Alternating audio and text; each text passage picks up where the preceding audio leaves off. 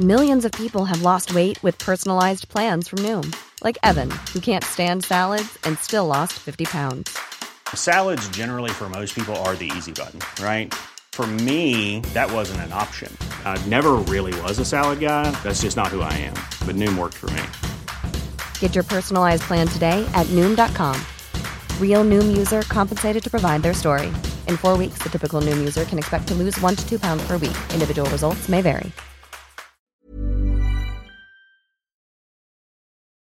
2018. Alors aujourd'hui au programme, il y aura bien sûr la première journée, euh, enfin le premier match euh, du, euh, du Paris Saint-Germain qui était au Parc des Princes hier contre Caen pour une victoire 3-0. On fera, on reviendra ensemble sur le pouls du match. Ensuite, on verra les choix de, Tu- de Turel et l'animation collective avec notamment Bernet relayeur ou Neymar en pointe. Et ensuite, les autres perfs individuels à retenir. Dans la deuxième partie, on abordera le mercato et les prolongations. Donc, bien sûr, l'arrivée hier de Thilo Kerrer, alors qu'on attendait euh, Jérôme Boateng du Bayern. Logique ou pas, on attendra vos avis euh, en commentaire. Euh, on restera un petit peu sur, ce joueur qu'on ne connaît pas forcément très bien au Paris Saint-Germain. Et on, on verra ensuite quelles sont les autres priorités du club désormais pour la suite du mercato. Enfin, on finira avec les histoires de prolongation, notamment Presnel Kimpembe qui a prolongé aujourd'hui et Adrien Rabiot qui, lui, voudrait plutôt euh, euh, continuer au PSG sans prolonger comme on a pu l'apprendre ce soir. Alors, avec moi aujourd'hui, euh, en cette absence de philo, je- on retrouve deux habitués, trois habitués du podcast que sont Mathieu Martinelli, Salut François, salut à tous. Alexis Bonsoir à tous. et euh, Piotr ou Simon Piotr ou Saint Piotr ou comme vous voulez. euh, Bonsoir. Voilà, et donc on va commencer donc avec le, le pouls du match de ce PSG Caen qui a été la, qui est donc la, la première rencontre euh, euh, que le PSG va a disputer cette année euh, en championnat au Parc des Princes.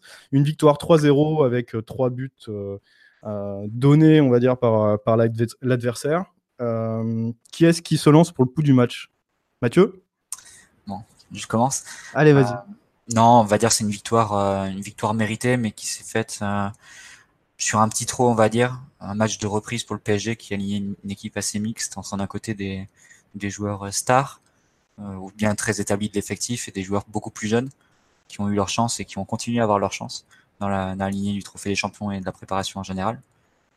Donc au final, oui, comme tu as dit, 3-0 sur trois, trois grosses erreurs de camp, euh, mais aussi trois pressings, enfin des erreurs provoquées, on va dire, de camp à chaque fois avec un pressing d'un d'un Parisien. Donc c'était un peu, on en, on en rediscutera durant la, durant, euh, durant l'émission, mais c'était des, l'un des enseignements qu'on peut tirer, cette attitude et cette mentalité d'aller au pressing. Mais sinon, oui, sur la Paris qui a monopolisé la possession et ça s'est fait sur un rythme assez, assez bas, pas beaucoup d'occasions, pas beaucoup de, pas beaucoup d'intensité, ce dont s'est plein Tourelle à, la fin du match. Mais au, final, la marge est, telle, même avec, même avec des jeunes, que, que ça fait 3-0 et, et un championnat qui démarre bien. Les autres, quelque chose à, à ajouter? Je suis d'accord avec Mathieu, c'était un match plutôt très inabouti, alors que euh, le match contre Monaco au Trophée des Champions était plutôt encourageant, même s'il y a eu quelques petits changements dans l'effectif. Donc euh, la victoire est complètement méritée, mais on aurait pu s'attendre à mieux, et Tourelle, lui, visiblement, espérait un petit peu mieux, vu comment il s'est euh, démené pendant le match et, ce qu'il a dit après à la presse. Qu'est-ce qu'il aurait, qu'est-ce que, sur quel point, selon toi, on aurait pu, on aurait pu être meilleur et, euh, sur quel point l'en- l'entraîneur attendait ses joueurs. Déjà dans l'intensité et dans l'utilisation du ballon aussi beaucoup, vu que euh, sans complètement refuser le jeu, enfin ils ont pas trop refusé le jeu vu leur niveau, quand nous a laissé 70% du temps la balle, et on a eu euh, très peu de décalage, très peu d'occasions créées dans le jeu, très peu d'occasions franches créées à partir de mouvements collectifs, et voire même, même d'exploits individuels. Donc euh, de ce point de vue-là, c'était c'était très faible et même dans, dans l'investissement euh, au pressing. À chaque fois qu'on a pu presser, euh, qu'on rendait facilement les ballons, mais c'était ni très bien fait, ni très coordonné, ni très intense. Donc Ouais, il y, a, il y a beaucoup de progrès à faire. Ah, Sur le pressing, je pense que c'est ce qui a noté, c'est surtout l'attitude des, des joueurs qui, a été, qui était positive. Mais effectivement, ça se voyait que c'était c'était encore assez, assez nouveau pour eux. Euh, en tout cas, inabouti euh, en termes de structure. Et après, oui, comme tu l'as dit, avec le ballon, je, pense que c'était assez scolaire, assez, assez appliqué. Au final, il n'y a pas beaucoup d'erreurs techniques dans le match. Et vraiment, il y a eu très très peu de décalage, très peu de prise de risque. Euh, le nombre de passes de l'avant des, trois, de passes vers l'avant des trois milieux de terrain, je pense que ça se compte sur les, sur les doigts d'une main ou des deux mains. Et c'était plutôt Bernard qui, qui les a faites. Alors qu'on s'attendait plus à, à, Diarra par sa position ou Rabiot par son, par son statut dans l'effectif, on va dire. Effectivement, oui, ça, ça. J'ai eu l'impression d'une performance assez scolaire, assez, assez plate, mais sans, sans folie, sans, sans grand décalage. Bon, après, ça suffit. Il faudra voir, faudra laisser le temps parce que ce qu'on disait la semaine dernière, c'est, c'est le premier match de pré-saison en fait du PSG.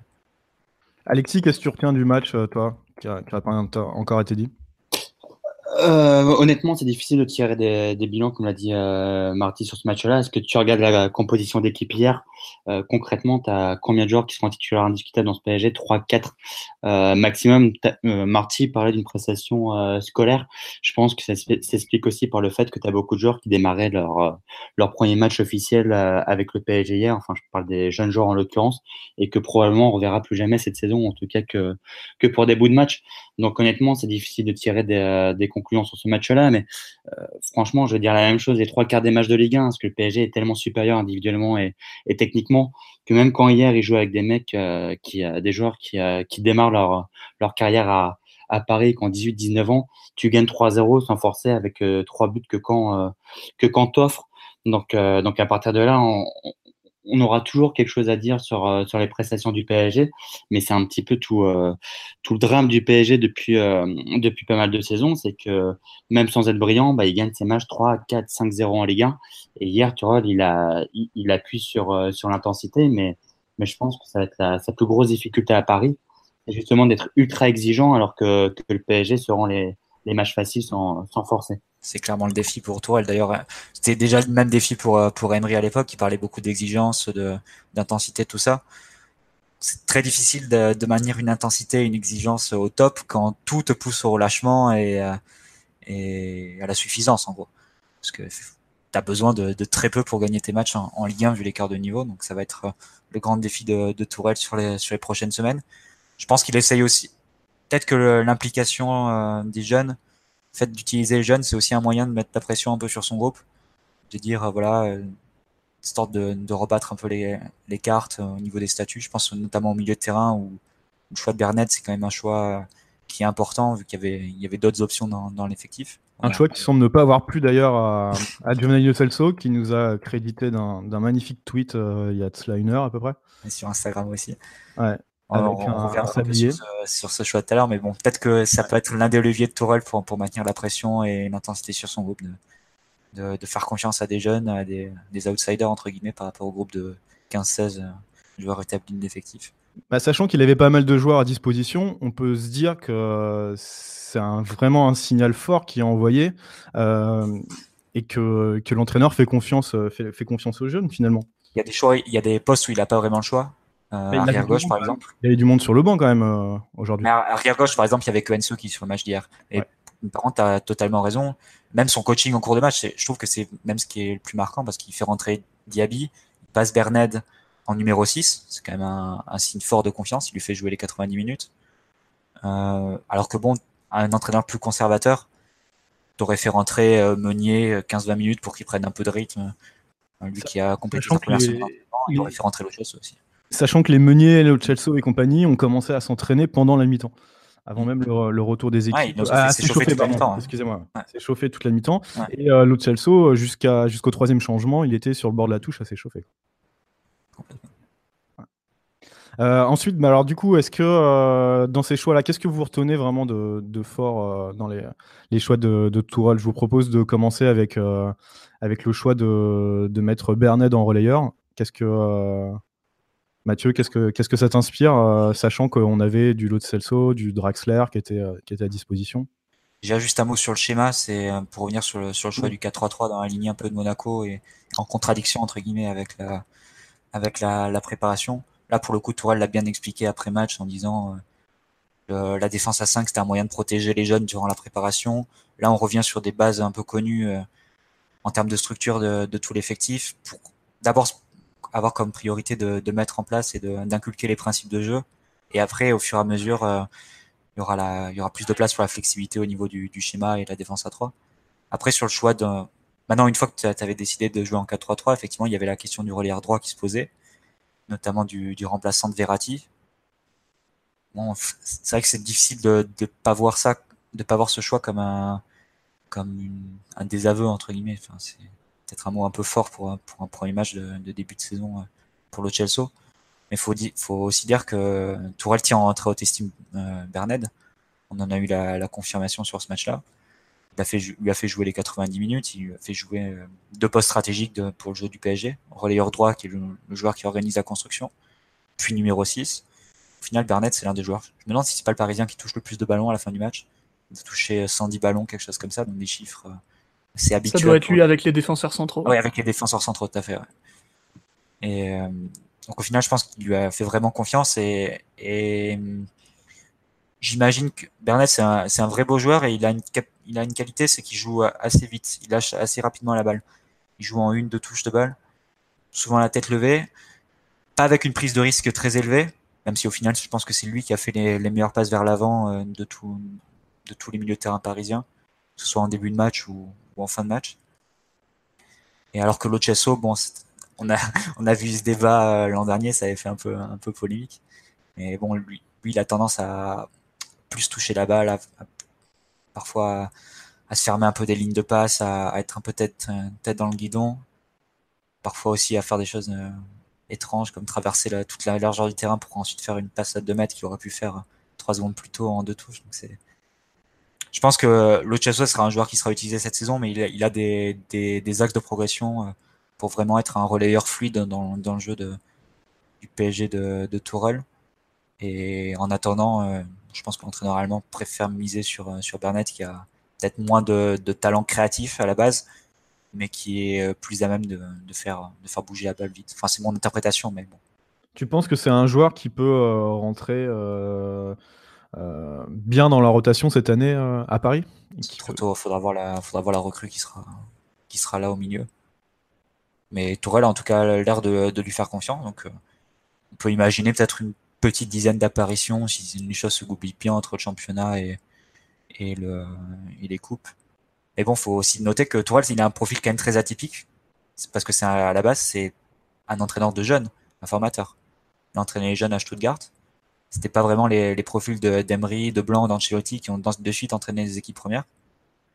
Donc euh, je pense qu'il sait, il sait quand même ce qu'il fait avec les jeunes et il a déjà il a un œil pour repérer les talents et de deux il sait comment les comment les utiliser et les faire progresser. Donc je pense que sur ce thème-là on peut au moins lui laisser le bénéfice du doute et lui accorder la confiance. Et dans l'ensemble, ouais, excuse-moi, surtout que les jeunes pour Tourelle c'est aussi un moyen de d'exiger beaucoup d'investissement et d'intensité plus facilement qu'avec euh, des joueurs confirmés de l'effectif. Et vu ce qu'il réclame en termes d'intensité et de, de polyvalence des joueurs, pour lui, c'est forcément tout, bé tout bénéf. D'accord. Et alors, du coup, qu'est-ce que vous avez pensé euh, de, on va dire, globalement de la, la prestation des jeunes? Tu veux, tu veux continuer, Pietro euh, ouais, Ou Alexis ouais, okay. qui a pas parlé de... Comme tu veux, Alexis, t'as un truc à dire? Euh, non, mais sur les jeunes, euh, je, je rebondis sur ce que disait tout à l'heure Marty. Il parlait d'une prestation très scolaire. Je pense que c'est assez légitime du fait que euh, voilà, c'est leur premier match titulaire en plus au Parc des Princes. Donc, donc on pouvait difficilement attendre attendre mieux, même si même si évidemment ils ont des axes d'amélioration. Mais encore une fois, ce que je disais tout à l'heure, je pense que la plupart on va pas les revoir de la saison ou, ou au mieux on les verra pour des matchs de Coupe de la Ligue ou ou de Coupe de France. Encore, je suis, euh, je suis même pas sûr. Euh, plus globalement, euh, sur, sur le fait que Tourelle a, fait des choix forts au niveau, au niveau des jeunes. On parlait tout à l'heure de, de Bernard. moi, je l'ai dit quand, quand est arrivé, j'étais très surpris. C'est pas le profil d'entraîneur que j'aurais pris pour, pour le PSG, mais en tout cas, ces premières semaines, par ses choix en tout cas, même si évidemment on sait qu'il qu qu le fait surtout parce que les joueurs sont pas encore sont pas encore prêts par, par rapport à la, à la Coupe du Monde. Je trouve qu'au moins, en faisant ce style de choix, bah, il affirme déjà sa personnalité. De ce côté-là, pour l'instant, il est en tout cas, il est, il est pas décevant. Et y compris en conférence de presse euh, d'après-match, notamment où il a, il a appuyé sur, euh, sur plus d'intensité, sur plus, euh, plus de rigueur entre, les lignes. Bah, tout ça me, fait penser que si me fait penser pardon, que, que si, si le PSG réussit à, à, appliquer ce que, ce que dit Turol, qu'on réussira enfin, enfin à passer un cap. Et, sur les jeunes, un malgré tout, c'est un, bon signal à envoyer, parce que je sais bien que, que le mercato, l'obsession de, beaucoup de supporters à, juste titre ou pas. Mais au moins, euh, mais au moins bah, ça prouve que le centre de formation du PSG, qui fait polémique en ce moment, parce qu'il y a beaucoup de jeunes qui partent, il y a beaucoup de jeunes qui refusent de, prolonger, euh, bah, ça prouve qu'il fonctionne pas si mal que ça, parce que parce qu'hier, bah, voilà, tu avais 3-4 jeunes du centre de formation qui ont, qui titulaires, et, euh, et à l'arrivée, tu as gagné 3-0. Alors, pas grâce à eux, parce qu'évidemment, le PSG a des, a des joueurs qui sont, euh, qui sont largement au-dessus individuellement que, que quand on n'invente rien en disant ça. Mais il n'empêche que bah, voilà, il est dans le niveau pour, euh, pour écraser la Ligue 1, même quand, quand le PSG a 4-5 titulaires qui sont, euh, qui sont absents. D'ailleurs, on peut se poser une question, on peut se demander quelle autre équipe de Ligue 1 serait capable de mettre deux postes de latéraux, un poste comme milieu relayeur, avant-centre, ailier, et faire jouer des joueurs qui étaient en U19 ou en, ou en CFA je pense qu'à part Lyon, il n'y a pas beaucoup d'équipes de, Ligue 1 qui sont capables de sortir des, autant de jeunes d'un coup de, de, bon niveau. Tu vois par exemple Marseille qui a un joueur comme Bouba Camara, Bordeaux qui a un, deux joueurs, Jules Koundé et, un autre devant. C'est faut, faut être conscient aussi que le, PSG est quand même assis sur une mine d'or entre guillemets avec ce, ce, ce vivier francilien et tu quand même de bonnes chances, pas forcément de, de, de faire éclore des cracks, mais de faire éclore des, des joueurs qui sont qui ont le potentiel pour jouer en Ligue 1, tu peux en sortir plusieurs par an et c'est ce que donne cette impression. Enfin, moi, par exemple, Colin Dagba, c'est un joueur que je connaissais pas du tout, que j'avais jamais vu jouer. je trouve très très convaincant au final sur les sur ses apparitions. Après, il y a sans doute des marges d'amélioration, de, de, sur le plan technique, sur le plan physique aussi, il s'est fait il fait avoir plusieurs fois. Mais enfin, il montre quand même pas mal de pas mal de bonnes choses, de la personnalité, de la, la capacité à, à percuter, à, à, dédoubler. Donc, euh, je trouve que c'est quand même très encourageant et rassurant sur la qualité du centre. Si, mes comptes sont bons, hier, à la fin du match, on avait 7 joueurs issus du centre de formation qui étaient sur le terrain. On avait Ensoki, Dagba, Diaby, Rabiot, Berned, Nkunku et Wea. C'est euh, énorme. Je sais pas, je sais pas quelle équipe a pu, même Lyon, je, je sais pas s'ils ont aligné ça ces dernières années. Ça me paraît, euh, enfin c'est dingue. Et une victoire 3-0 c'était des jeunes qui avaient même pas le, le nom floqué sur le maillot, quoi. Donc vraiment, euh, c'est tout frais. Et, et, j'irais même euh, plus loin, hein. quelle équipe en Ligue 1 avec autant d'absence euh, pourrait gagner 3-4-0 ses matchs et, et, battre son concurrent, le, vice-champion de France, en l'occurrence Monaco, 4-0 il y a une semaine? Absolument aucune. Donc d'une part, ça montre toute l'immense marge que le PSG a sur la concurrence. Ça montre aussi bah, pourquoi le PSG a, a du mal à, à progresser et à avancer en, en Ligue des Champions du fait bah, voilà, qu'il est largement supérieur euh, sur les concurrents et puis même quand il manque 4-5 titulaires avec des, des, jeunes qui démarrent, bah, tu gagnes quand même 4 ou 5-0 tes matchs. Troisièmement, je trouve que pour le symbole, euh, même si je sais que ça grince beaucoup, beaucoup des dents, en particulier sur, euh, euh sur, euh, sur Twitter, je trouve que c'est euh, un beau message qu'a envoyé par, par le PSG, surtout en période de fair play financier. On veut bien que c'est pas avec ces jeunes-là que tu vas aller gagner avec des champions, Néanmoins, euh, là où ça parle beaucoup de, de valeur, de manque de reconnaissance du maillot, euh, en particulier avec la polémique, enfin les polémiques qui s'enchaînent sur euh, sur le contrat de Rabiot, bah je trouve qu'au niveau du symbole, c'est sympa de voir 4-5 joueurs du qui, qui, qui démarrent comme ça au PSG. et le plus marrant, enfin le, le plus amusant, c'est que ça se fait sous, sous QSI, alors que c'est le propriétaire qui a plus dépensé pour le PSG. Donc au niveau du symbole, je trouve ça vraiment vraiment très chouette ce qui est en train de se passer au PSG. Je dirais que c'est la bonne nouvelle euh, du fait qu'il y ait le cercle financier et, et, qu'il y ait eu la Coupe du Monde. Donc on voit des joueurs qu'on n'aurait jamais dû voir en temps normal euh, démarrer au PSG. Après, c'est aussi une. Euh, bon, outre, le fait qu'il y avait beaucoup de joueurs qui étaient absents par rapport à leur retour de vacances, c'est aussi une volonté quand même de, QSI depuis son retour de développer aussi le centre de formation et de, rendre la chose un peu plus compétente. On a eu un vrai trou d'air pendant les années 2000 et, euh, et, là, le travail commence vraiment à porter ses fruits. Quoi. Et, franchement, ça a changé à l'arrivée du nouvel actionnaire. Mais, mais surtout, c'est paradoxal parce que euh, on voit bien qu'il y a plein de polémiques au niveau euh, du centre de formation. S'il était là, il en parlerait beaucoup, beaucoup mieux que moi. Mais on voit bien que les polémiques, ça n'arrête pas de s'enchaîner, qu'il y a des gens qui partent à, c'est ça, et c'est malgré le fait qu'il y ait beaucoup de joueurs qui partent, effectivement. En, Angleterre, tu as, eu des départs au niveau du centre de formation aussi, au niveau de la direction, que ça se marche dessus, que le rôle de Louis, on sait pas, on, sait que ça, ça, ça se tiraille en, en coulisses. Et malgré ça, bah, ensuite, la, vérité, c'est celle du terrain. Et hier, tu lances des joueurs, comme disait euh, euh, Simon, n'ont même pas leur, même pas leur, leur, leur nom affiché sur, euh, sur le maillot. Enfin, c'est quand même hallucinant. On parle du, on parle du PSG, on parle pas d'un, du Gazelle d'Ajaccio ou, ou, d'autres petits clubs. Et malgré ça, bah voilà, tu arrives encore à, lancer 4-5 jeunes. évidemment, c'est bien qu'ils vont pas finir titulaires au, au PSG, mais mais s'il peut faire des carrières à la Nkoukou, c'est-à-dire être des bons joueurs de complément, ce que j'appelle des, bons joueurs de club, bah, ce sera déjà pas mal pour le, pour le symbole, je pense. Tu, sais, vite le destin d'Nkoukou quand même, parce qu'il est encore très jeune. Hein. Ouais, mais et même, et même, tu disais, enfin, ils peuvent rentrer dans la rotation, et au pire des cas, Adlexil c'est bien parce que c'est exactement ce qu'a fait l'Inter qui est embêté par le faible financier. Ça peut être des variables d'ajustement très juteuses pour, euh, pour boucler les comptes. L'Inter qui a vendu pour 40, 40 millions de, de jeunes, tu peux dire qu'en fin de saison, le PSG pourrait très bien faire la même chose avec euh, des Diaby, avec des. Après, évidemment, il y aura, faudra voir l'intérêt sportif. Ça peut être plus intéressant de, de les garder. Et... Mais si tu es vraiment embêté par le fair play financier, ça peut être aussi des variables d'ajustement intéressantes. Ouais, puis en plus, dans un effectif, tu ne peux pas avoir que des joueurs à... et au PSG, on est malheureusement bien placé pour le savoir. Tu ne peux pas avoir que des joueurs à 100 millions d'euros ou des joueurs moyens que tu vas recruter euh, 10 ou 15 millions que tu vas être incapable de revendre par la suite. Donc moi, je préfère avoir des joueurs comme une Coucou que j'aime beaucoup personnellement. Mais bon, voilà, je, je, pense que ce joueur fera sera jamais un crack du, PSG si, si, je puis dire. Euh, et, et, pour les jeunes, les autres jeunes qui démarrent aussi a, priori, ensuite je peux me tromper, mais ça peut très bien des joueurs qui voilà qui ont dans leur rotation, qui, euh, qui font leurs 20 matchs par euh, par saison, qui quand ils jouent, bah abaissent pas le niveau euh, le niveau de l'équipe. Donc donc finalement, bah la conclusion, c'est que tout ça, c'est que c'est quand même des, des bonnes nouvelles, même s'ils sont des gens, encore une fois, qui n'ont pas vocation à, être pardon, des figures phares du, euh, PSG, comme pour, euh, pour Kimpembe, par exemple, dans, dans, le futur. Alors après, est-ce que c'est symptomatique euh, de notre problème à recruter cette année ou pas? Mais un joueur, pour rester sur concours, un joueur comme lui, par exemple, il devait partir normalement en prêt cette année. C'était c'est ce qui avait été négocié avec le club, etc. Et puis au final, il aurait été convaincu de rester, de rester quoi.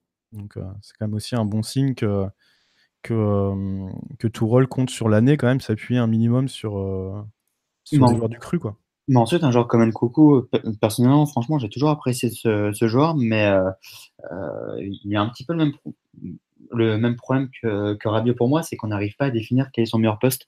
Et c'est une force pour lui parce que du coup, au PSG, bah, il dépanne dès qu'il y a une absence, il, il dépanne un peu partout. Mais, mais aujourd'hui, si tu me demandes quel est le meilleur poste de Nkoku, je le vois pas du tout ailier mais quand il est dans, le milieu à 3, bah, tu te dis, il est meilleur euh, devant et il réussit toujours à, planter son petit but, sa petite passe décisive. Parce qu'il y a, mine de rien, si je dis pas de bêtises, c'est lui qui fait la passe sur, euh, sur, la, récup, sur le, la magnifique passe de Samba pour euh, la magnifique relance au pied de Samba. C'est lui qui récupère et qui fait la passe décisive pour, pour, pour Neymar, si je me rappelle bien. Mais, mais je pense, son vrai problème, indépendamment du fait qu'il doit simplifier son, son jeu, c'est qu'aujourd'hui, tu sais pas quel est son meilleur poste. En théorie, c'est une saison après complète qui, qui permettrait d'avancer sur ce, sur ce thème-là, mais bon. Ah, je suis même pas sûr. Je suis même pas sûr. Parce que tu le mets à Toulouse ou, ou à Bordeaux, il se retrouverait dans, au milieu d'un océan de, de médiocrité qui ferait qu'il qu pas. Quoi. Non, mais faut, faut dire ce qu'il est. Franchement, je pense qu'il progresse plus aux entraînements du PSG où tu as, des joueurs qui ont un niveau technique incroyable, comme la, nullité des, des joueurs de Toulouse, de Caen ou, euh, ou de Bordeaux. Techniquement, je parle. Hein. Ouais, pour préciser les choses sur Nkunku, euh, je pense aussi qu'il est limité euh, par le fait qu'on soit une équipe un peu monosystème depuis des années. C'est-à-dire que euh, pour moi, Nkunku, c'est un espèce de, faux neuf à la Nangolan qui sait faire beaucoup de choses. Techniquement, c'est pas le meilleur, mais, mais offensivement, il apporte, il est assez intelligent, assez, assez investi. Et ce poste de faux neuf ou enfin, ou de milieu très avancé, pardon, on l'a pas forcément en, en application sur le terrain. Donc euh, ça peut être aussi euh, un peu limitant pour un joueur comme lui. Ouais, hier encore, tu l'as vu dans un, rôle très avancé, euh, à se démarquer entre les lignes, à faire des bonnes prises de balles. Tu sens qu'il est en confiance, que c'est un joueur qui, qui, ose beaucoup plus que, que ce qu'il faisait à ses débuts où tu le sentais un peu timoré. Tu voyais qu'il y avait la qualité, mais il était très timide, très timoré. Là, on est passé d'un joueur qui jouait comme un jeune un joueur qui joue comme un, vraiment, un vrai, vrai membre de l'effectif. Après, est-ce que ça sera suffisant? Est-ce qu'il y aura de la place pour lui? Est-ce que c'est mieux d'aller en prêt? Ça, c'est des questions, je pense, qui risquent de se régler euh, très tardivement sur le mercato, vu que vu qu'on n'a toujours pas de recrue au milieu. Donc. Euh. Mais voilà, mais c'est pas.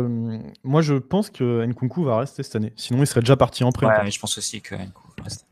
Et euh, voilà. Et sinon, au niveau des, jeunes, pour, euh, pour avancer un petit peu, on a, on a un jeune qui n'était pas là au coup de, au coup de, euh, coup d'envoi. c'est, c'est Timothy Weah. Neymar lui a été, lui a été préféré dans l'axe alors qu'il a fait, il a joué, il a pris part à quasiment la, tous les matchs de préparation, toutes les minutes. comment vous expliquez que que Tourol, qui pourtant fait confiance à une équipe euh, inédite avec euh, beaucoup de jeunes, choisissent de laisser, euh, de laisser un joueur qui était plutôt en forme pendant la préparation sur le banc pour y mettre Neymar, certes la star, mais ah, il pas a Quoi. Il a expliqué en conférence de presse. Il a dit Neymar, vu il n'a pas encore beaucoup de rythme, donc préfère le, le, faire jouer dans l'axe où les efforts défensifs sont moins violents. Mais si on a vu quand même plusieurs fois Neymar faire remonter le bloc et aller au pressing, mais bon, les efforts défensifs sont moins violents que, que sur l'aile où tu dois te replacer, etc. C'est un peu euh, complètement différent, mais c'est un peu ce que faisait Emery euh, quand il faisait jouer Ben Arfa, ben Arfa en pointe. C'est pour éviter de, de, lui faire faire les, les efforts défensifs. Bon, là, la différence. Ben Arfa qui va être content de Neymar. La différence, c'est que Neymar est en phase de reprise, Ben Arfa était juste gros. Hein. c'est un peu ça la différence. Mais, euh, mais oui, bah, après, Ouais, je pense qu'il a payé aussi un peu son, match raté face à Monaco euh, la semaine dernière. Tu sens, c'était un peu, ça marque, ça marquait un peu un, pas en arrière par rapport à la bonne préparation qu'il avait faite. Mais par contre, il s'est bien racheté sur son entrée. Il a montré beaucoup de, détermination dans ses appels, dans sa volonté d'aller presser. Et le dernier but, il ne doit qu'à lui-même. C'est parce que c'est lui qui y croit. normalement, si tu crois pas, tu, restes, tu restes en place. Tu cherches juste à bloquer la relance. Et lui, il a poursuivi son effort du défenseur, gardien. Donc, euh, le mérite lui en revient.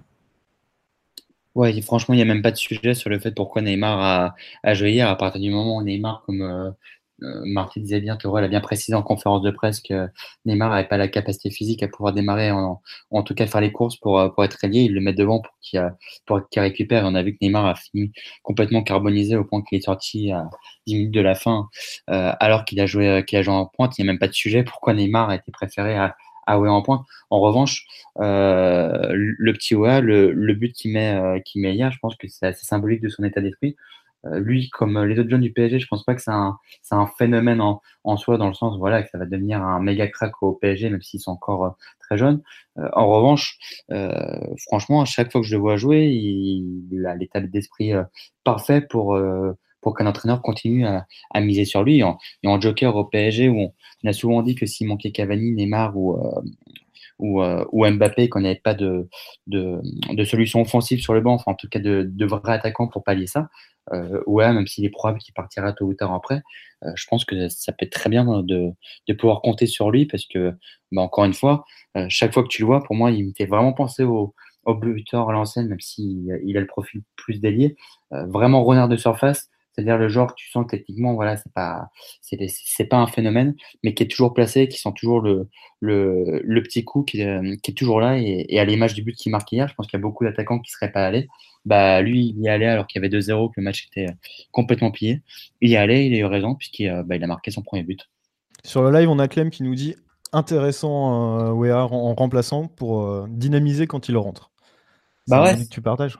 Ouais, sachant que le PSG a, avec ce fameux fair play financier, et puis, euh, et puis je suis pas sûr que sur le marché, il y a, ça soit une priorité pour le PSG et qu'en plus, il y a la possibilité de, de trouver un joueur de 20-30 millions d'euros qui, qui sait très bien qui, qui sera tout au mieux remplaçant du, du trio euh, Neymar, Mbappé, euh, Cavani. Je pense que pour une première saison, ça peut très bien de, de mettre Ouah, de, de, le garder en joker, surtout en Ligue 1 au, PSG. On sait très bien quoi il a, il a tout pour briller. dans une autre équipe, ça serait probablement plus, plus compliqué, mais au, mais au, PSG, en tout cas, il a toutes les qualités pour briller. Et puis voilà, tu l'envoies en prêt dans, dans un an quand on aurait probablement une autre politique pour, pour l'attaque. Mais aujourd'hui, c'est la meilleure solution pour, euh, tout le monde que Wea reste, se fasse les dents euh, une, saison sur le banc du PSG. Et je pense qu'à l'arrivée, il va faire ses 20-25 matchs dans la saison parce qu'il y aura la Coupe de France. tu auras la Coupe de la Ligue, tu auras les matchs de Ligue des Champions il faudra faire souffler un des trois de, de devant. Donc, du coup, à l'arrivée, ça peut être tout bénéfique pour tout le monde. Et, on voit bien qu'il a, franchement, pour moi, il a toutes les caractéristiques pour, pour planter ses buts à, à la fin de saison avec ce PSG. En tout cas, se faire les dents. On a Candido sur, euh, sur le forum, qui, euh, sur le forum, pardon, sur le live. Euh, donc n'hésitez pas à réagir avec le hashtag Culture PSG Live. Donc sur le live sur Twitter qui nous dit Wea me fait un peu penser à Baybeck jeune. Bah, en tout cas, on lui espère une plus belle carrière que pour le moment. Bah, il a l'air en tout cas d'avoir un meilleur état d'esprit. C'est pas faux. C'est pas faux. Piotr, t'en as pensé quoi, toi? De, Wea? Ouais, alors, on longtemps bah hier, mais et dans l'ensemble, t'en penses quoi si tu as pu le voir jouer euh, cet été? Euh, Je pense que déjà, on l'a pas beaucoup aligné à son poste, vu que vu, son peu d'expérience au niveau professionnel, euh, il aura forcément plus de certitude à jouer sur un côté. Et en pointe, en pointe, il a montré quand même beaucoup de détermination, un espèce de pas un espèce de savoir-faire, faut pas, faut pas exagérer, mais il sent plutôt bien les coups quand même. Il essaie de se déplacer, il fait des efforts. Et, hier, il l'a encore montré euh, par deux fois sur euh, l'appel qu'il fait euh, à la fin du match et, la course de pressing qu'il déclenche. Donc, ce sera un joueur utile à mettre sur un côté. Mais après, pour dépanner vraiment en pointe, je pense que on aura bien assez de, Cavani et Mbappé, à mon humble avis. Mais c'était très encourageant en tout cas. Alors, on est un petit peu passé déjà dans les performances individuelles du coup, donc on parle des jeunes. Je propose qu'on continue. Euh, on n'a pas parlé, on n'a pas trop parlé encore de nos latéraux, Ensoki et Dagba. Qu'est-ce que, qu'est-ce que vous avez pensé, Mathieu Qu'est-ce que tu as pensé de, de ces latéraux un peu par défaut, étant donné que euh, on a, on plus que Kurzawa à gauche et que et que qu'il est blessé et qu'à droite euh, Meunier est pas encore forcément opérationnel? Globalement, le PSG a, essentiellement construit sur le côté droit hier. Je ne sais pas si c'est cause ou conséquence du, profil de, de Ensoki qui, est, qui a qui a pas fait le même match que face à Monaco, mais bon, difficilement lui en vouloir vu que c'est un défenseur central, c'est moins proposé. Alors qu'à l'inverse, sur le côté droit, ça a plutôt bien fonctionné entre le trio euh, Bernet, Nkunku et, et Dagba. C'est passé plusieurs fois sur des, sur des jeux en triangle avec soit Dagba, soit, soit Nkunku qui attaquait la, profondeur. Après, c'est des joueurs qui se connaissent euh, très très bien. Quoi, Ils ont déjà joué ensemble, les trois? Ouais, je pense. Bernet, Dagba, j'ai pas forcément le souvenir avec Nkunku, mais Bernet et Nkunku, ils ont joué ensemble, c'est sûr. En, en, Ouais, en Mais pour le coup, les, trois, ça, ça, a fonctionné plutôt bien. C'est passé, euh, je sais pas, je dirais 3-4 fois sur le match. Et Dagba se retrouve avec euh, plusieurs opportunités de, de passes décisives. Si tu comptes la, la tête de Di Maria à bout portant qui est miraculeusement sauvée par, euh, par Samba. Il y a aussi un centre en retrait que Draxler enlève à, à, à Nkunku peut-être me trompe peut-être sur le joueur. Mais euh, il sent pas qu'il y, a un joueur qui arrive dans son dos et il fait le contrôle alors que c'était un but qui était possiblement tout fait. En première mi-temps, c'est passé, euh, passé aussi plusieurs fois, donc euh, ça a plutôt bien fonctionné. Dagba qui montre beaucoup d'activité, qui montre qu'il n'a pas peur et qui, prend des initiatives. Pas vraiment de, qualité forte qui, qui ressortent, mais, une bonne régularité dans, à peu près tous les compartiments, sauf sur le plan physique, je dirais il y a plusieurs duels où il se fait, où il se fait prendre. bah, il est petit, il est petit, il est frêle. Après, euh, il y avait moi, et le, numéro 19 aussi, l'attaquant qui venait se mettre sur, sur ce côté. Bah, c'est sûr que euh, même euh, voilà, comparé aux joueurs qu'il y avait en face, il faisait vraiment petit quoi. Mais après, moi j'étais sur le pour le coup sur, sur le bord de la ligne de touche la deuxième mi-temps, la sienne, et, même en deuxième mi-temps, il a eu quand même une belle activité pour un jeune qui débutait quoi. Honnêtement, ça faisait plaisir à voir. D'ailleurs, Ensoki, c'était un peu pareil de l'autre côté, hein, même si c'est moins proposé. Effectivement, tu sens que c'est plus massif, qu'il a plus un, physique. Euh, il a un vrai physique de, défenseur central. Mm. Euh, il me faisait penser à Sako, moi, je, disais ça, je vous disais ça tout à l'heure. Il me faisait penser à Sako quand, quand on l'aligné latéral gauche au tout début de sa carrière. Ah, c'est vrai que Sako avait joué, avait joué arrière gauche quelquefois. Ouais. Mais c'est vrai que Ensoki est peut-être euh, physiquement, et sans doute même physiquement plus accompli au niveau Ligue 1 que, que Dagba qui est, qui est plus frêle et qui doit encore s'étoffer. Mais bon, après, le revers de la médaille, c'est comme Dagba s'est beaucoup proposé et qu'on a beaucoup attaqué côté droit, c'est de là que, sont partis la majorité des contres euh, de camp. Bon, il n'y en a pas eu beaucoup, au final, il n'y a, quasiment aucune occasion, mais c'est souvent passé par, par ce côté-là.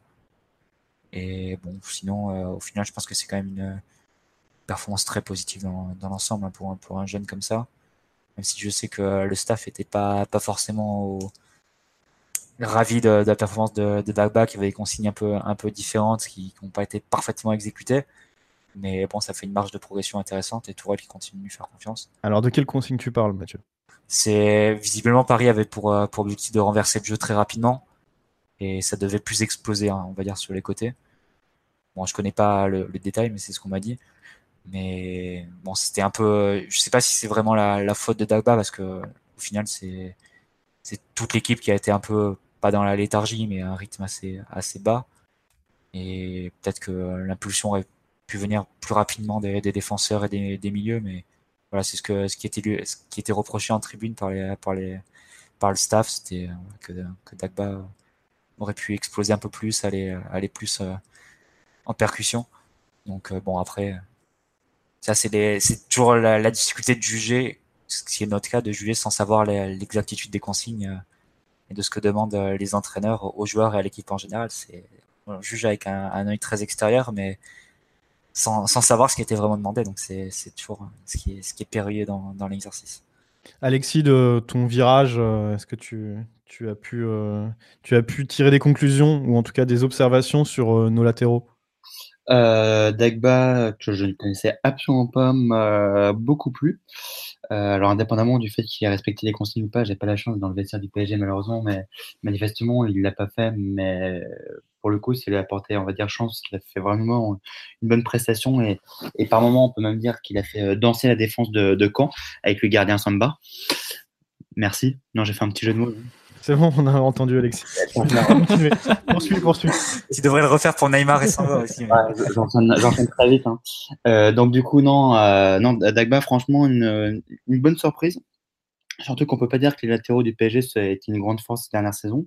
Donc, euh, donc ça, c'est une bonne surprise. Et Ansoki, bon, on voit bien que c'est pas que c'est pas son meilleur poste. Alors lui, pour le coup, il a, il a manifestement vraiment respecté les consignes parce que tu, euh, tu sentais qu'il allait pas, qu'il faisait aucun débordement de, de, fonction et qu'il était très limité dans, dans ses choix. Mais Dagba, pour le coup, euh, pour le coup, une agréable surprise, indépendamment du fait qu'il ait, qu'il ait respecté ou non les, les consignes du, euh, du staff technique. Et, et encore une fois, c'est le même discours que pour, pour Nkoukou si à l'arrivée il fait ses, ses 15-20 matchs, bah, bon, j'en doute, hein, mais ça sera, ça, ça, se révélera, je vais arriver, pardon, une, une bonne pioche pour, euh, pour le PSG. Est-ce que ce joueur il doit avoir 17-18 ans, il, a, il a quel âge euh, Dagba? Dagba, 19, ouais. 19. 19 ouais. Bon, ça reste jeune, hein, ça reste ouais, très jeune. Ça reste très jeune. Donc, euh, donc voilà, surtout quand on voit les difficultés qu'a le PSG pour, euh, pour recruter. Euh, si tu peux avoir des bons jokers euh, fait maison, euh, c'est tout bénéf pour tout le monde, hein, concrètement. Et, et Dagba, sur ce qu'il a montré hier, surtout pour la Ligue 1, je pense qu'il a, il a manifestement le niveau pour, pour être un, un bon joker et, et, rentrer dans la rotation. Oui. Ensoki, c'est différent parce que tu fais jouer, euh, il, il, démarre sa carrière au, PSG, tu fais pas jouer à son meilleur poste, donc tu, tu condamnes plus qu'autre chose. Le problème, c'est que là, c'est complètement euh, bouché. Donc ce serait plus logique, je pense, d'envoyer de, en, en, prêt un joueur comme Ensoki, qui a, qui a manifestement un des joueurs les plus talentueux du centre de formation du PSG, que, que Dagba, où tu, tu sens bah, voilà, que le mec est, est déjà plus prêt, et sûrement parce qu'il est déjà euh, mis dans, dans des conditions meilleures. Après, faut... si on veut envoyer Ensoki en prêt, il va falloir qu'on recrute un arrière-gauche. Bah, il faudra d'abord le prolonger d'abord, Ensoki, vu qu'il ouais.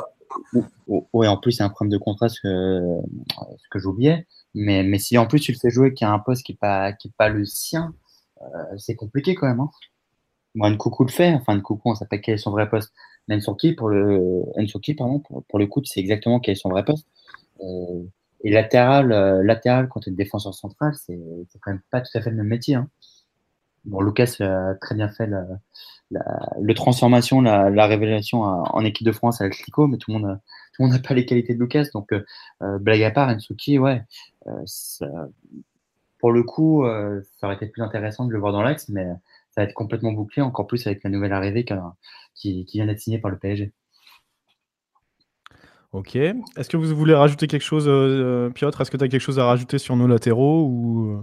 Non, j'ai rien à ajouter. J'ai trouvé qu'ils avaient euh, tous les deux fait, fait un, bon, un bon match compte tenu de, de leur si jeune âge et c'était euh, plus ou moins dans la lignée de leur bonne préparation, donc très encourageant ça aussi. T'as envie de les revoir sous le maillot parisien prochainement? Oui, plutôt, ouais. Ok. Eh ben, comme nous tous.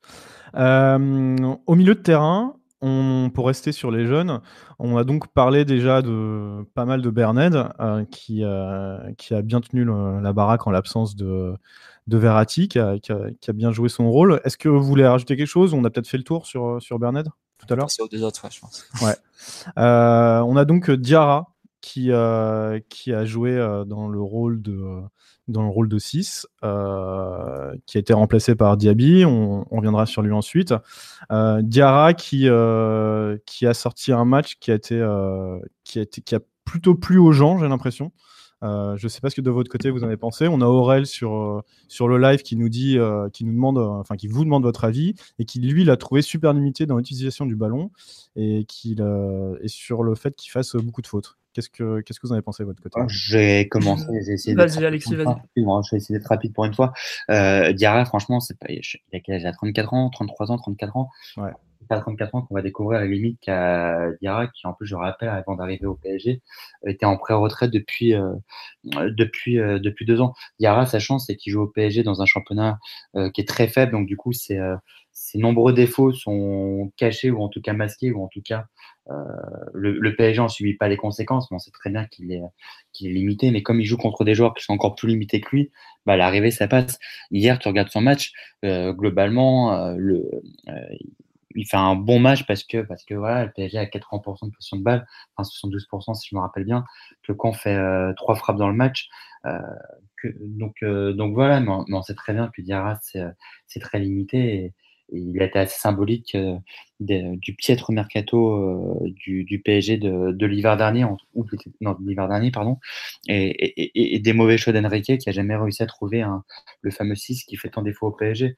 Mais, mais on va pas découvrir aujourd'hui le fait que Diarra est un joueur qui est extrêmement limité et qui aurait jamais dû arriver euh, dans ce PSG.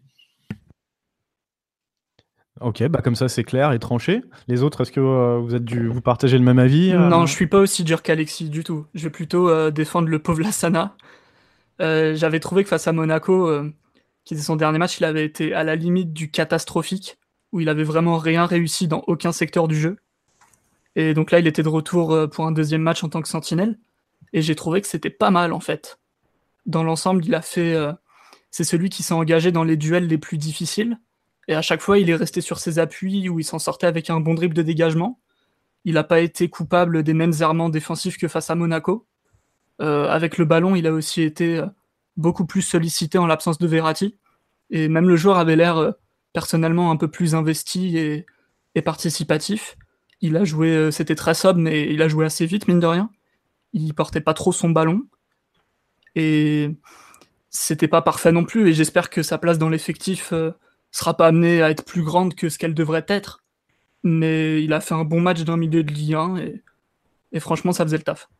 Sur, euh, sur le live, on a Candido, euh, Cyril de Paname, qui nous dit que lui a, a apprécié euh, la perf de Diarra parce que, par l'intelligence de ses fautes. Pourquoi pas Et il n'a pas fait tant de fautes que ça en réalité. Il a, il a fait 3-4, mais 3 ou 4, ouais. à chaque fois, il s'en sort sans carton. hein. C'est la grande force de Diarra. c'est- Il a un peu une, une humilité auprès des arbitres. C'est ce qu'on appelle l'expérience. Pour Bundy, euh, Diarra n'avait aucun pressing sur lui. Il avait le temps de faire ses trois touches de balle, sinon c'est moyen. Donc ça rejoint un peu euh, l'avis d'Alexis. En ce qui concerne ce poste, d'ailleurs, euh, sur le live, on a euh, Eijun qui nous demande malgré la perte de Mota, le temps de jeu de Celso risque de ne pas baisser avec l'arrivée de Tourol C'est une question, euh, sachant que l'an dernier, il avait été euh, utilisé par Emery à ce poste de 6. Et, Et que là- brillamment, Pardon? Et brillamment d'ailleurs, surtout dans Et, euh, et du coup, euh, Tourelle, hier, lui a préféré euh, Diarra. Donc, euh, oui, apparemment, c'est pas l'amour fou entre Lo Celso en ce début d'année euh, et, euh, et Tourelle, mais Je pense euh, que c'est quand même bien qu'il n'utilise plus l'autre Chelsea en numéro 6, au moins au début. Quoi. Enfin, il y a quand même beaucoup, beaucoup de progrès à faire pour qu'il soit compétitif à, à ce poste-là. au point qu'il a préféré utiliser Diaby, donc sur qui on va, euh, sur lequel on va, on va s'arrêter quelques minutes. Donc, il a joué 20-25 minutes. Euh, donc euh, en position à la position de Diarra à la place de Diarra qu'est-ce que qu'est-ce que vous avez pensé de pardon? Diaby, il a joué les droits, euh, François. il a joué les doigts pardon je regardais les changements C'est Bernat qui est passé. Ouais, c'est qui est passé numéro 6 durant, euh, durant l'intervalle. Pardon. barrière euh, François pendant le match. faut, faut savoir que justement moi pendant le match hier j'étais euh, j'étais en photo donc du coup je vois que dalle à, la disposition tactique ou quoi que ce soit. Gabi Sentinelle ça aurait été un gros pari hein, parce que son gabarit. Non. Ouais, bah, j'ai foiré ma transition euh, de... et vous avez pu voir que j'avais pas vu le match de la meilleure des manières. Du coup, qu'est-ce que vous avez pensé de son entrée? Parce que normalement, il a joué 25 minutes très actif. Diaby, euh, ça se voit qu'il a du feu dans les jambes. Après, je sais pas si le, côté droit, c'est celui qui, le, qui lui scie le mieux. Je crois que c'était son côté euh, avec les jeunes de l'équipe de France euh, du championnat d'Europe cet, cet été. Mais j'ai l'impression qu'il était plus, plus, plus à même de, jouer en, pied naturel à, à, percuter. Mais sinon, il a fait quand même une vraie bonne rentrée. beaucoup d'activités sur l'action de, de Wea. Il fait quand même sur l'action du poteau de, de Wea, il fait il fait une, de très bonnes choses. La passe, la passe filtrée, d'abord le, le, dédoublement avec, euh, avec Dagba, puis après la passe filtrée pour, pour Wea dans, dans un espace qui est assez, assez réduit. Donc lui, ça, enfin, c'est pas, pas un hasard qu'il ait été pris chez les, chez les internationaux euh, à son, dans sa catégorie d'âge. Hein. Ça se voit qu'il a, qu'il a beaucoup de qualité. Euh, après, c'est vrai que si tu veux basculer sur, le, sur son futur, c'est tellement bouché pour le PSG dans son secteur de jeu que lui a plutôt intérêt de faire une saison complète dans un club de Ligue 1 en espérant que ça lui réussisse mieux que Iconé qui avait un peu le, les mêmes prédispositions au départ et qui s'est un peu perdu. Mais non, sinon bonne rentrée et encore une fois, grosse marque de confiance de, la part de Tourelle. Euh, je pense qu'un coach plus conservateur aurait fait rentrer euh, clairement le Chelsea euh, à la place de à la place de Dira ou à la place de Bernett surtout et aurait un peu assurer le coup sur les 20 dernières minutes. Lui, il a, il a, Tourelle a pris parti de, de, de, changer la forme de son milieu, de passer Bernett, qui est très jeune, à un poste euh, clé comme numéro 6, passer Nkunku et l'air droit, et attaquer avec Diaby, Draxler et, Neymar puis, puis Donc c'était, pour le coup, c'est assez courageux. Et ça montre qu'il a, on dit, pour le coup, le discours de, de confiance envers les jeunes était, était suivi des actes. C'était très intéressant et prometteur pour, pour ces jeunes-là. Tu penses qu'il a les moyens pour être euh, titulaire dans, dans un autre club de Ligue 1 Je ne saurais pas dire, je connais pas assez bien le joueur, mais j'imagine qu'il peut, peut, se faire une place au sol. Il y a, la Ligue 1, il y a tellement un souci de tellement de manque au niveau euh, talent offensif, dans quasiment l'intégralité des clubs de la 5e à la 20e place, que tu te dis qu'un jeune avec des qualités naturelles importantes, s'il a la bonne, la bonne mentalité pour, pour faire les efforts défensifs, pour, pour, pour essayer de marquer des buts, pour, pour se proposer, tout ça, ça peut, euh, il peut vite avoir des, des apparitions euh, en équipe première. Hein, donc, euh, après, je ne saurais pas dire quel club il pourrait viser. Ça, je pense que les, les connaisseurs des équipes de jeunes sauraient beaucoup mieux que moi le dire. Ok. Euh, Piotr, qu'est-ce que tu as pensé de, de, sa performance? Tu retiens quelque chose de, de, plus que ce qui a été dit ou? Euh, Pas grand-chose en réalité, mais j'aime beaucoup la personnalité du joueur, parce que même hier, en touchant pas tant de ballons que ça, il, il a réussi à se mettre en évidence plusieurs fois. Euh, il a montré la volonté de, beaucoup jouer vers l'avant et, j'espère qu'il sera promis un, un, bel avenir. Mais sinon, je ne sais pas euh, quelle sera sa place réelle dans l'effectif ou, euh, même sa place réelle dans une autre équipe que la nôtre en France. Je ne saurais pas dire. D'accord. Alors, pour continuer sur les joueurs qui étaient au milieu de terrain, au moins au début du match, on a Rabiot qui a marqué un but. Euh, qui a été euh, actif. Euh, je crois même qu'il a eu une, une, distinction à la fin du match, non? Ouais, meilleur joueur. Mais ouais. bon, c'est. Enfin, je vais pas minimiser, mais c'est parfois, c'est parfois utilisé de façon, enfin, c'est parfois choisi de façon un peu aléatoire ces distinctions-là. Donc, donc faut surtout ça... revenir que Rabiot a été impliqué sur les euh, sur les deux buts, mais je pense que c'est ce qui lui vaut les, ce qui lui vaut le prix au final. Et alors, euh, du coup, qu'est-ce que tu, qu'est-ce que tu retiens de, de sa prestation euh... bon, En dehors de ça, pas grand-chose d'autre, honnêtement. C'était. Euh... Il a fait un match moyen. Il a fait un match neutre, ouais. assez euh, pas, pas beaucoup de prise de risque à, avec le ballon, moins en, nettement moins en vue que face à Monaco la semaine d'avant. De là à dire que, que l'absence de Verratti le, le pénalise fortement, c'est, c'est un pas qu'on pourrait qu'on pourrait franchir. Allègrement. Ouais. bon, je crois que la, l'absence de Verratti, elle, elle rejaillit sur tout le monde. Mais euh, non, c'est vrai que c'est Bernat, c'est difficile de lui en vouloir, de lui en vouloir parce qu'il a 19 ans, il, il, débute et pour le coup, lui, il a essayé de mettre du rythme, mais, mais Rabiot et Diarra, je pense, ont été assez insuffisants dans l'utilisation du ballon. avec très peu de très peu de prise d'initiative, beaucoup de passes latérales. souvent Diarra donnait soit à défenseurs centraux, soit à Bernard Rabiot et Rabiot généralement il donnait à Ensoki ou à Di Maria donc c'était c'était assez assez scolaire, assez appliqué mais mais sans grande sans grande possibilité de décalage et je pense que Tourelle après le match a beaucoup de, de reproches plus techniques à, à faire à ces, à ces deux milieux de terrain là parce que clairement ils n'ont pas su imprimer le, le rythme qu'il fallait pour ou le rythme que souhaitait Tourelle je pense. Les autres, quelque chose à ajouter je suis, je suis complètement d'accord. J'ai été assez déçu du match de Rabiot parce que il avait été pas mal face à Monaco et en l'absence de Verratti, on pouvait attendre euh, plus d'investissement en fait. Il a fait un match très paresseux. Il a peu couru. Il s'est Bah, pas très bien sur- proposé. Le paradoxe, c'est que sur les deux buts, euh, c'est c'est lui, qui- c'est lui qui fait l'effort du pressing. Mais Ouais, mais parce que les erreurs sont grossières et que l'espace est, est tentant à, à aller chercher. Mais tu en vois, sur le premier but, s'il suit pas Samba, s'il s'arrête au défenseur central, Samba, il a plus de temps pour faire sa relance et il peut, il peut allonger ou il peut, il peut le faire dans un plus grand confort. Et c'est vrai que je te rejoins sur, la, sur ta conclusion générale. C'est vrai qu'il a fait un match un peu, un peu en chausson. ouais. même, même techniquement, je trouve qu'il s'est pas appliqué du tout. Ah, il y a une ou deux passes euh, qui rebondissent pour des Ensoki, passes ouais, qui, il y a eu- mettent euh, en difficulté euh, pour Ensoki. Parfois, il appuie pas ses passes, parfois, il, il prend pas l'information, donc il bouge, euh, il bouge des solutions. Notamment, euh, une fois Neymar part, euh, part dans le dos de la défense et Rabiot, juste parce qu'il est désorienté et qu'il a pas pris l'information, euh, Nkunku peut pas lui faire la passe.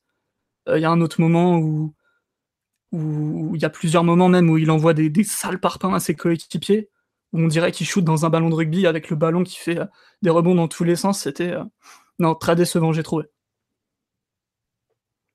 D'accord.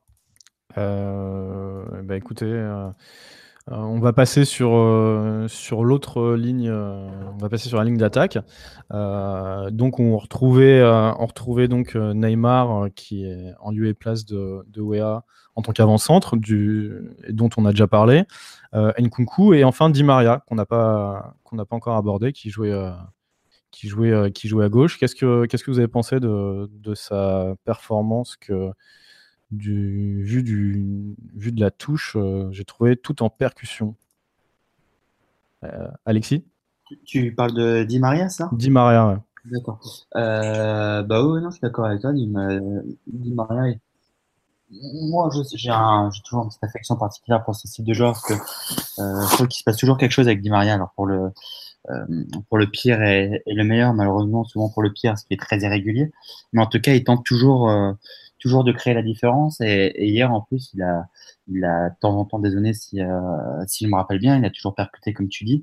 Donc euh, non, j'ai bien aimé l'appréciation de Di Maria et, et lui, c'est typiquement le style de joueur dont, j'espère qu'avec qui gagnera en régularité, même si, même si, euh, même s'il n'est pas tout jeune, l'ami, euh, l'ami Di Maria, mais je, pense franchement que c'est un, c'est un, c'est un joueur, c'est typiquement le type de joueur où PSG peut, difficilement espérer euh, avoir mieux, en tout cas en, en, termes de, joker. Et au niveau de son match, euh, je l'ai trouvé, euh, je trouvé pas mal, même si je trouve qu'il s'est un petit peu éteint en, en seconde mi-temps, un petit peu comme le PSG d'ailleurs. Et sur la ligne offensive, euh, globalement, bah, coucou, voilà ce que je te disais tout à l'heure. Euh, faut qu'il simplifie son jeu, parce qu'il a tendance à, à faire euh, deux trois dribbles, deux trois à chaque fois qui servent euh, à rien, tout ça pour faire une passe en retrait ensuite. Euh, et Neymar, bah, Neymar, il est en, il est en pleine reprise. On voit bien qu'il est, euh, qu'il est loin d'être à son meilleur niveau physiquement. Et c'est absolument pas une surprise dans la mesure où euh, il revient de la Coupe du Monde. C'est le cas de la majorité des joueurs qui sont qui sont revenus euh, qui sont revenus du mondial. Donc il faut le laisser revenir peu à peu. Maintenant, voilà, c'était sympa de le revoir enfin sur euh, sur la pelouse. Mine de rien, c'est le 20 au 25 février, ce match contre Marseille. On l'avait plus joué, vu jouer pardon, euh, au Parc des Princes. Et en plus, il a marqué son petit but. Donc, euh, donc euh, voilà, match, euh, bon match de reprise, on va dire ça comme ça. D'accord. Euh, les autres, quelque chose à ajouter? Euh, Mathieu, qu'est-ce que tu as pensé de l'animation offensive? Di Maria, j'ai trouvé son match euh, en soi pas mauvais, mais moi aussi j'aime beaucoup le joueur, mais je pense que sur ce match-là, il, est un peu le, le symbole de, ce qui a pas forcément fonctionné dans, le plan de jeu qu'avait souhaité Tourelle, parce que tu, regardes au départ, Nkunku et Di Maria démarrent le match très excentré sur les côtés. Tu peux t'imaginer que le but c'était vraiment de d'élargir le jeu, de prendre camp sur des sur des débordements, sur des actions rapides sur les côtés. Et autant c'est passé quelques fois à droite, comme on l'a dit tout à l'heure, mais à gauche, pas vraiment, ça n'a pas vraiment été le cas. Et Tourelle a beaucoup tâtonné cette, cette utilisation des, des ailiers durant tout le match, vu que dès la, dès la reprise, Di Maria et Nkunku permutent. Di Maria passe à droite et Nkunku à gauche. Là, tu t'imagines qu'avec des ailiers en faux pied, ça va permettre de plus prendre le, couloir pour les deux latéraux. Ça marche toujours pas très bien. Et au final, c'est Tourelle finit le match avec deux ailiers différents. Draxler qui, euh, qui utilisait entre les lignes et, Diaby plus en percussion sur le côté. je pense que c'est un peu, euh, pas forcément Di Maria, mais un peu cette, ces deux positions d'ailier, c'est c'est un peu le, le, symbole ou le reflet de ce qui n'a pas forcément fonctionné sur le match d'hier. Est-ce que après, c'est pas forcément de leur faute, c'est aussi les milieux de terrain qui n'arrivaient pas à les trouver dans des, dans des situations où ils n'avaient plus qu'à faire euh, le dernier dribble pour, pour, euh, pour réussir le décalage. Mais je pense que Tourelle a beaucoup tâtonné sur ce poste-là hier et il ne doit pas être forcément satisfait de la façon dont l'animation offensive s'est passée hier. Donc, au final, c'est peu d'occasions dans le match. Hein.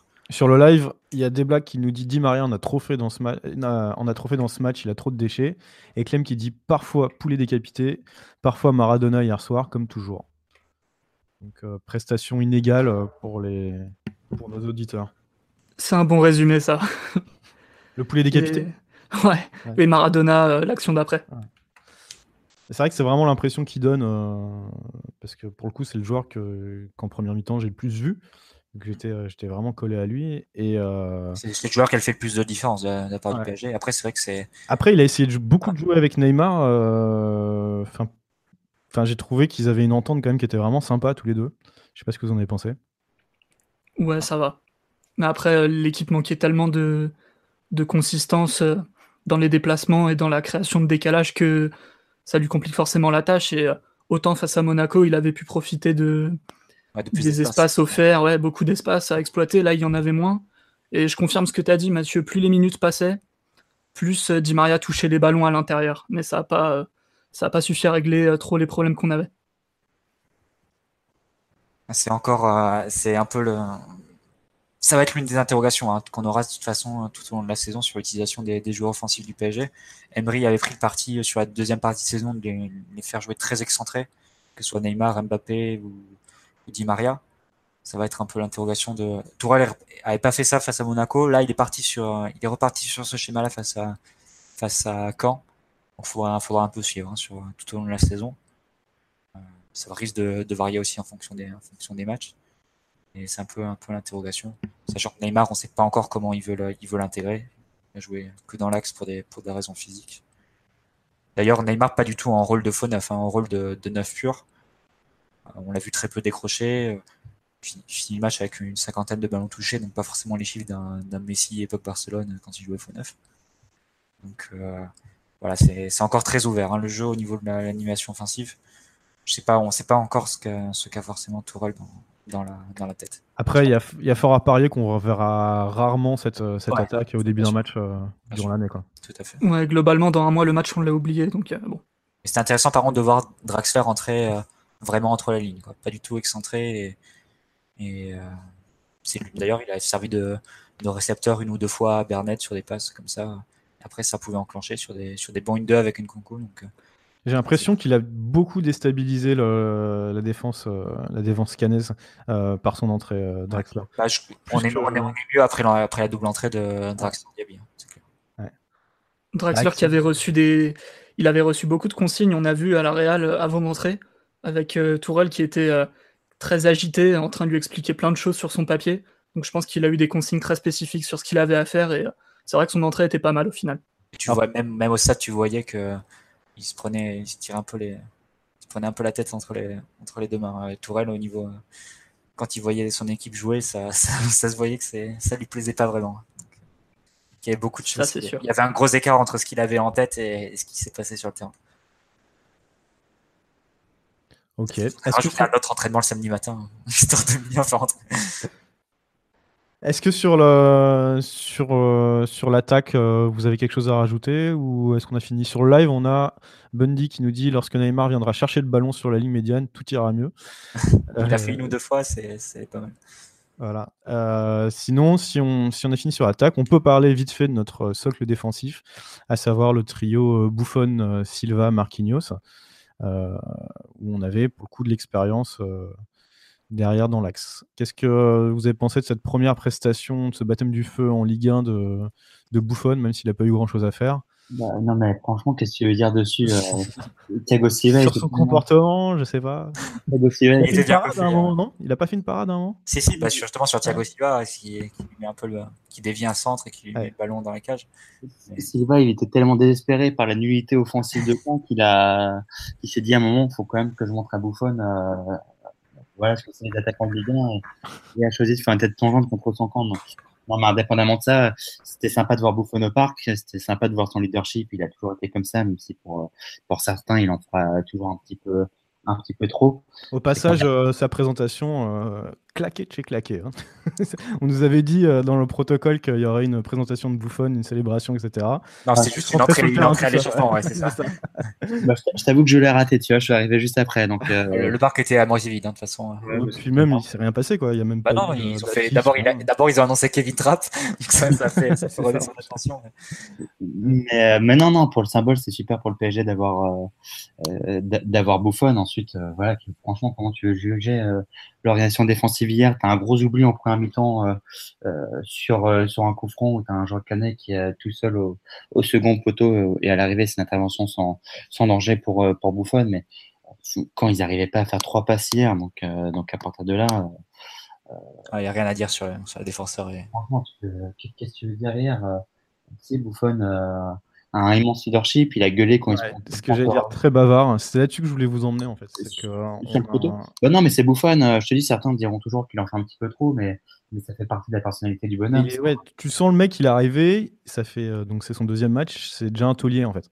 Ah, ah bah oui, oui, bah tu, tu c'est le, ça c'est sûr. Il bah, n'y a pas de raison d'être timide quand tu t'appelles Bouffon. Non, non, non, mais ce que je veux dire, c'est que voilà, tu peux arriver. Euh...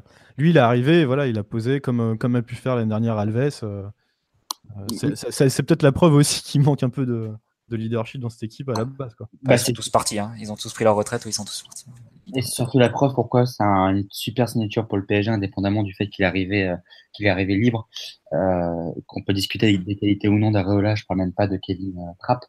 c'est que le PSG, on a souvent reproché aux leaders du PSG de soit de ne pas être à la hauteur, soit de ne pas avoir assez de leaders dans, dans le vestiaire.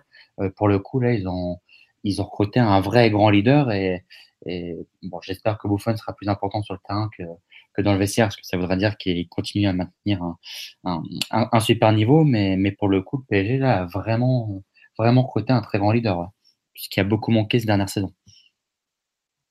C'est sûr que dans la cage, il est plus impressionnant que, que Kevin Trapp qui a la peur dans les yeux ou, ou Areola qui hurle comme un débile euh, la plupart du temps. Donc, euh, c'est vrai que de ce côté, il était rassurant et bah, il est très charismatique de toute façon et c'est pas étonnant qu'il s'impose dans les grands leaders du groupe et euh, on espère que ça pourra faire la différence euh, au moment le plus important, euh, c'est-à-dire au printemps. Quoi. Bon bah voilà, on a tenu un petit peu de temps sur notre, sur notre première recrue du mercato et c'est parfait, ça me permet d'enchaîner sur la seconde qui est en voie d'arrivée et donc on va passer à la deuxième partie du podcast, à savoir le mercato. Donc euh, hier, euh, entre si vous étiez sur votre ordinateur avant 11h et que vous êtes, vous êtes absenté pour manger et que vous êtes revenu à 1h, vous avez pu euh, noter qu'on avait recruté un défenseur central en la personne de Thilo Kerrer. de Schalke 04. moi, je vous avoue que je ne le connais pas. C'est un jeune joueur de 21 ans.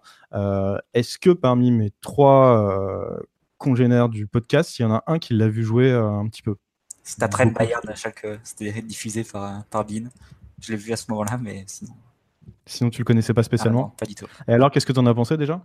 Je ne veux pas du tout. Euh... Non, je vais pas, je vais pas tirer des conclusions sur un match, surtout face. Pas des conclusions, des observations. Ouais, des observations. Ça a l'air d'être un joueur très agressif, hein.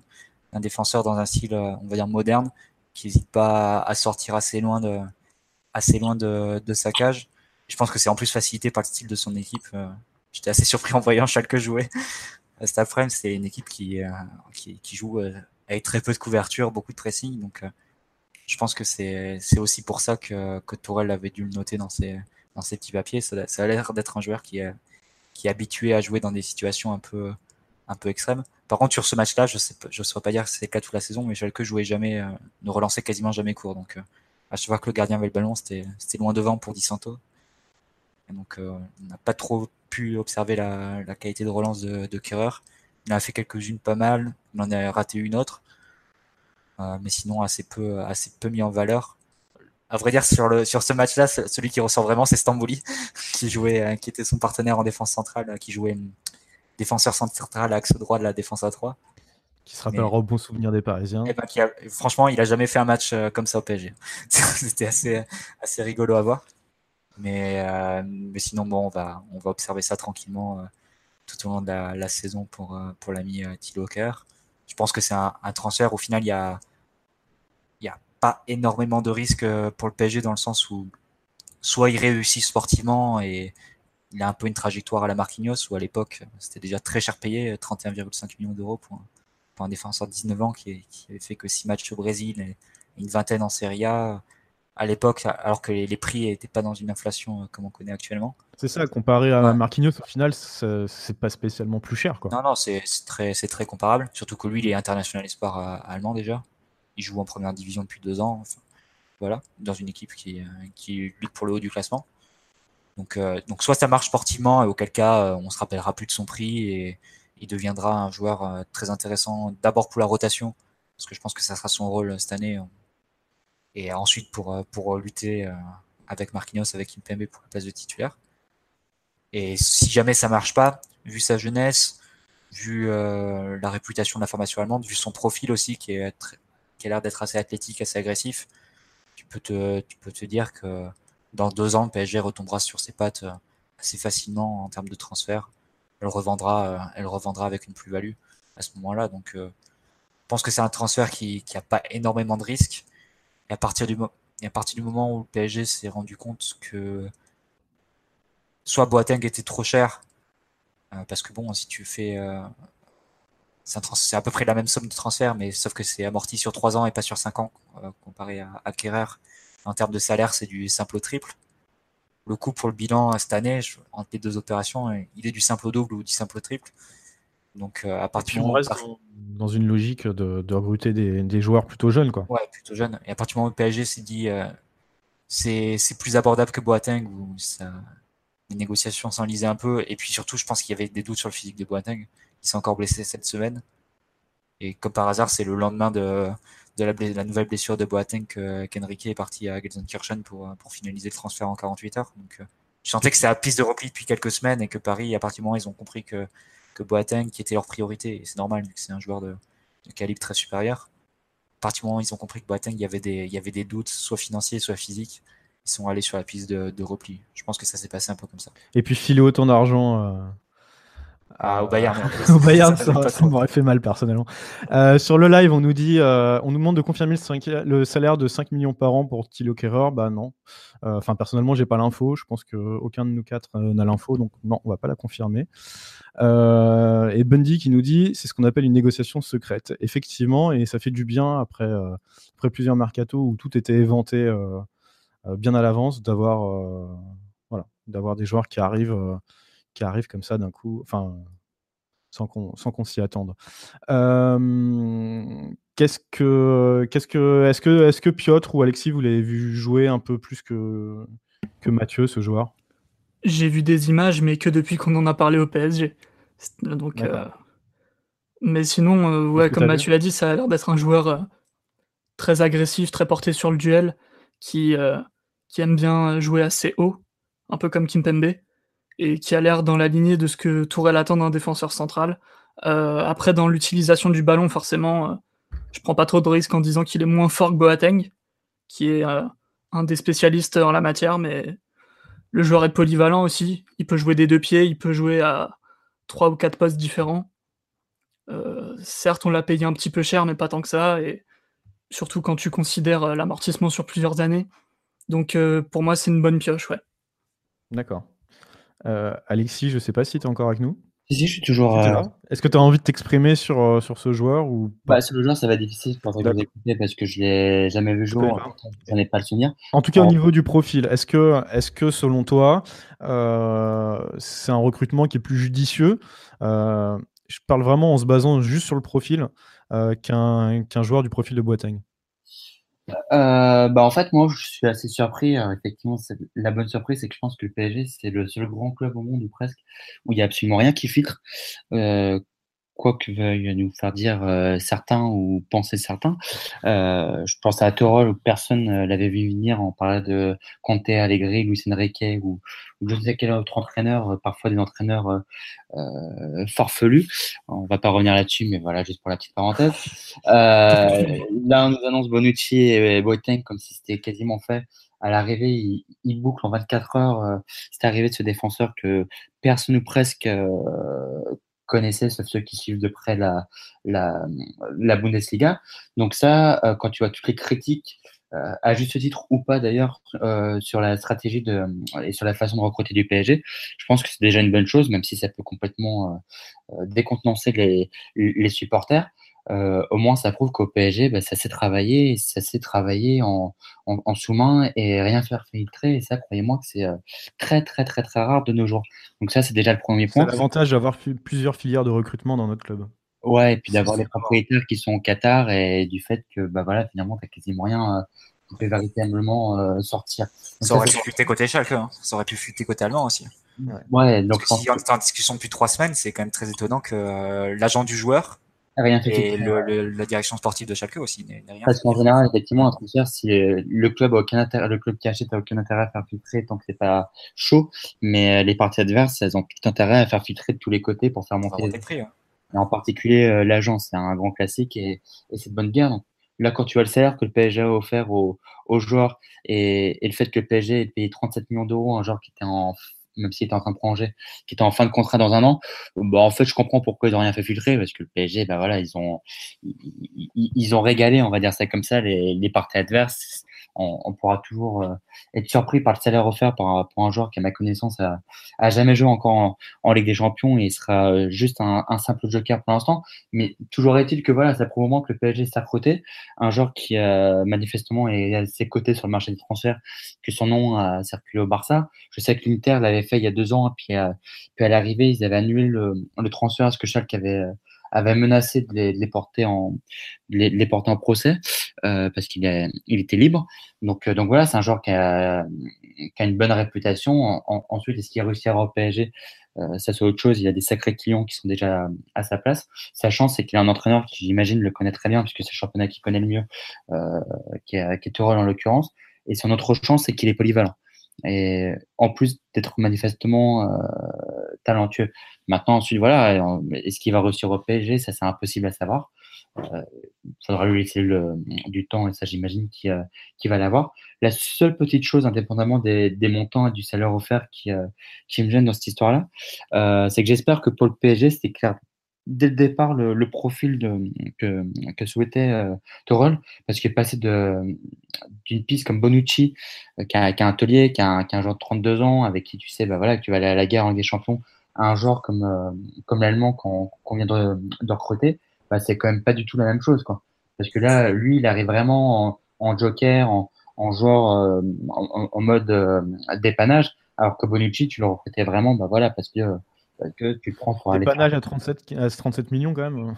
Bah, enfin, il, y a, il y a Fabien qui nous dit sur le live la recrue de ce jeune Allemand est une bonne chose pour Kimpembe et Marquinhos, car je pense que Boateng partait pour être titulaire. Or, on a recruté une doublure, a priori.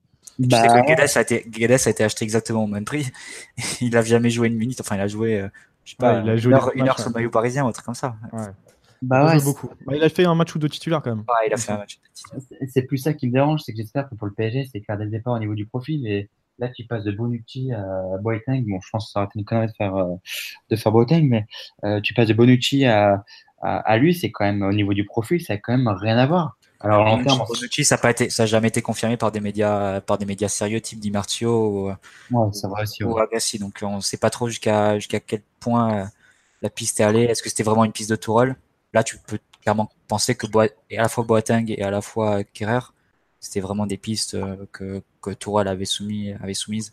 Parce que c'est le championnat qui connaît le mieux. Parce que c'est le championnat qui connaît mieux, évidemment.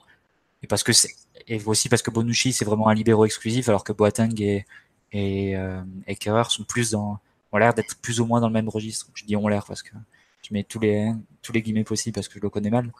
Mais, euh, ont l'air d'être un peu, un peu dans le même registre, à savoir, euh, capable de, jouer en avançant et de jouer un peu sur les côtés de la défense à 3.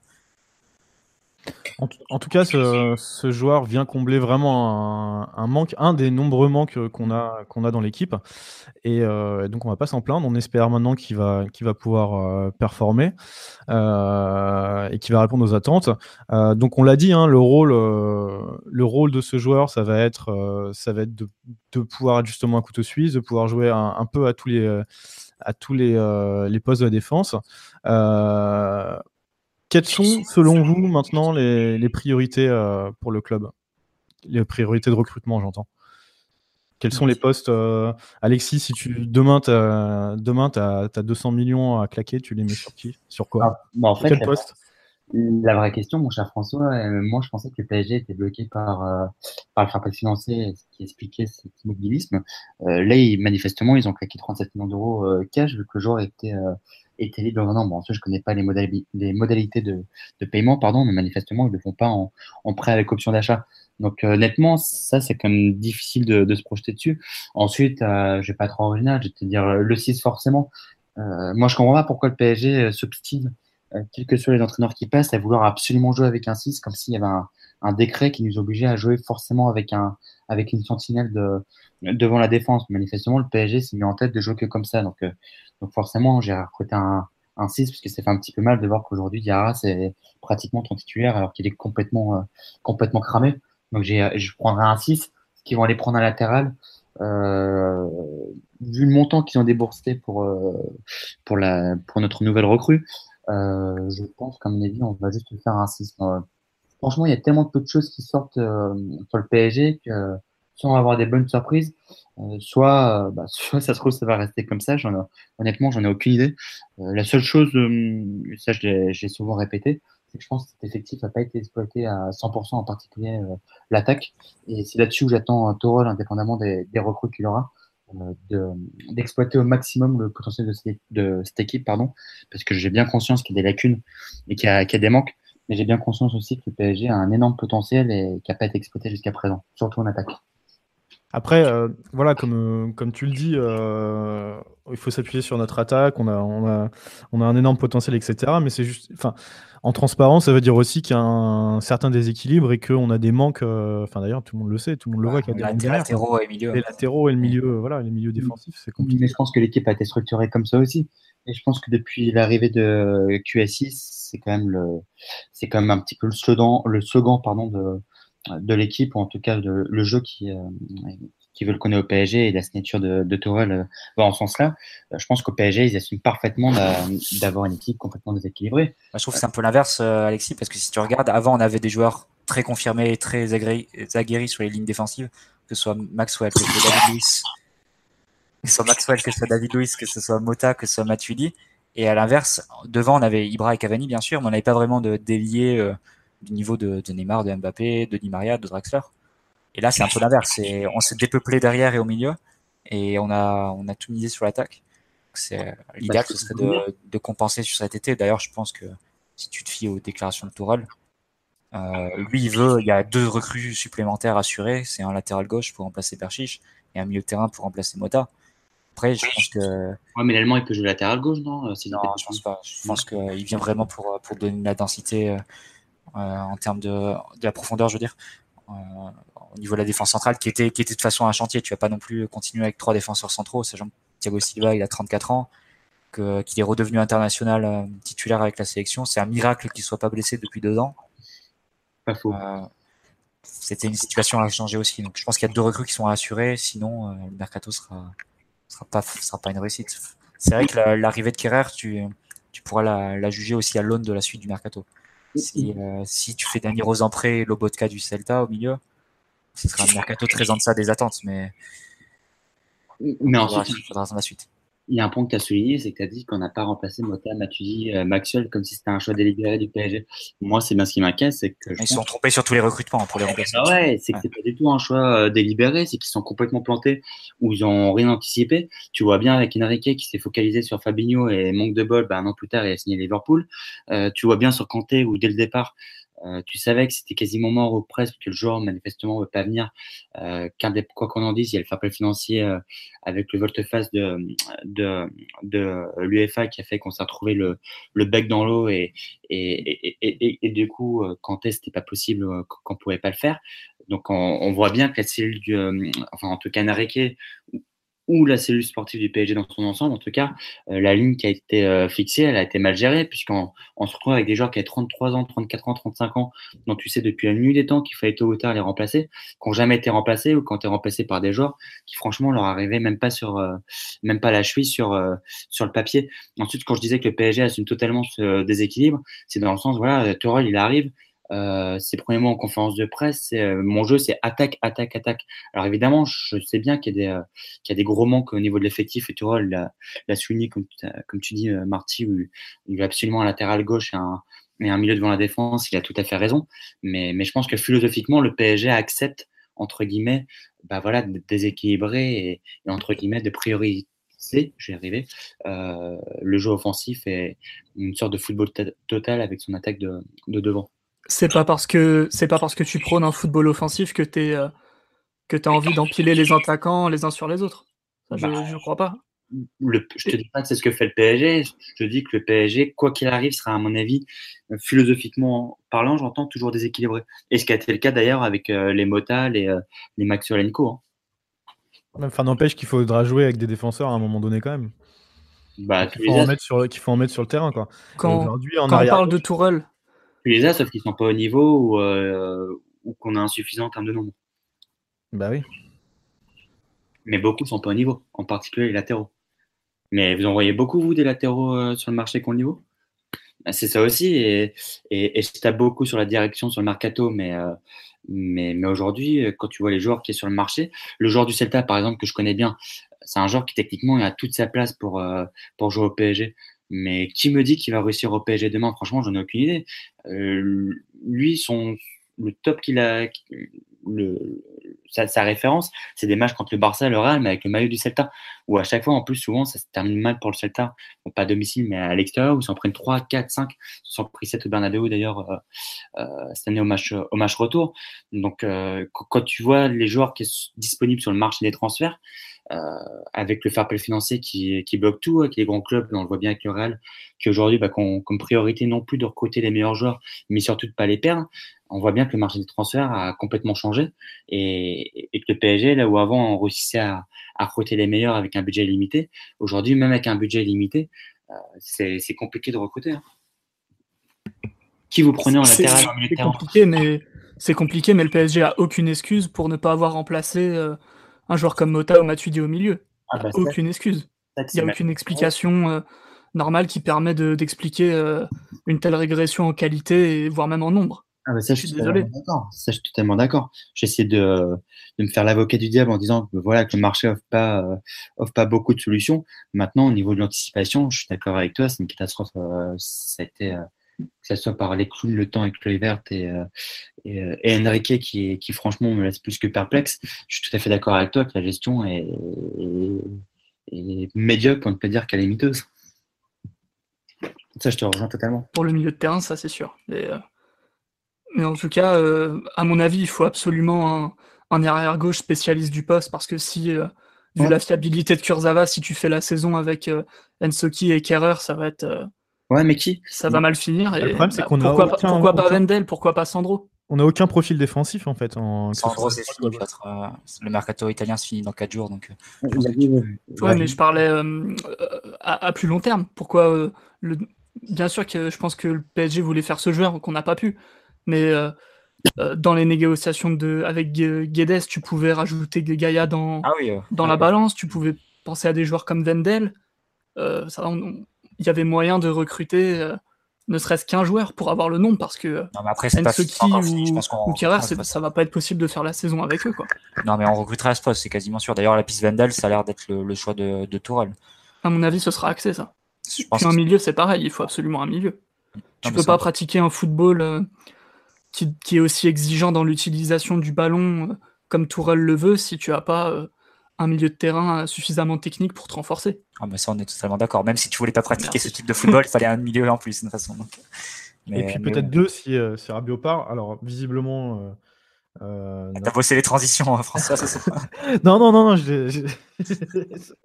pas plus que là. T'es coincé à la buvette toujours Pardon? T'es resté coincé à la buvette du Paris hier toujours? Ouais, c'est ça. Euh, non, mais alors du coup, euh, du coup, passons, passons sur Rabiot. Euh, Rabiot qui a dit qu'il, enfin, on ne sait pas s'il a dit, on, dit qu'il. Des infos tellement contradictoires là-dessus. Voilà, la dernière info, ce serait que, qu'il serait, qui voudrait rester sans prolonger. Donc pour lui, bah, c'est tout bénef, hein, parce que ça voudrait dire qu'il se retrouverait en, fin de saison libre de tout contrat, euh, qu'il pourrait signer où il veut, et puis le PSG se retrouverait, pour ainsi dire, le bec dans l'eau. Donc, donc, euh, donc voilà. Euh, donc on a un, voire deux, voire trois joueurs qui manquent euh, au milieu de terrain. Selon vous, mettons que Rabiot reste cette saison, qu'est-ce qu'il faut, quel, profil faut recruter et quel joueur pourriez nous soumettre si vous deviez jouer à l'apprenti, l'apprenti directeur sportif? Mathieu, tu as une idée un peu là-dessus Non, je vais pas donner de leçon à la direction sportive, mais. Non, mais.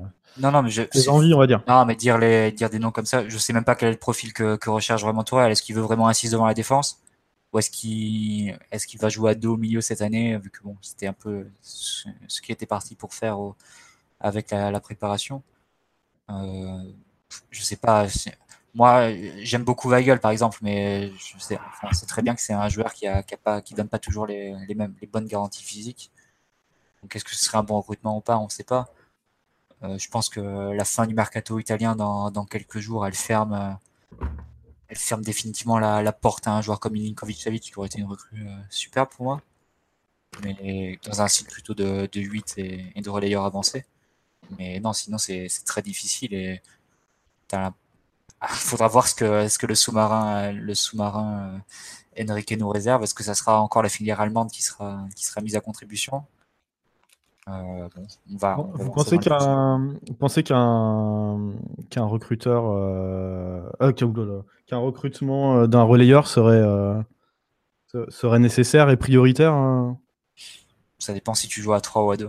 Mais là, par exemple, on a beaucoup parlé de Nzonzi récemment, donc qui a l'air plutôt proche de, de la Roma. Enfin, la Roma a l'air de vraiment le vouloir. Après, on va voir s'ils arrivent à, boucler.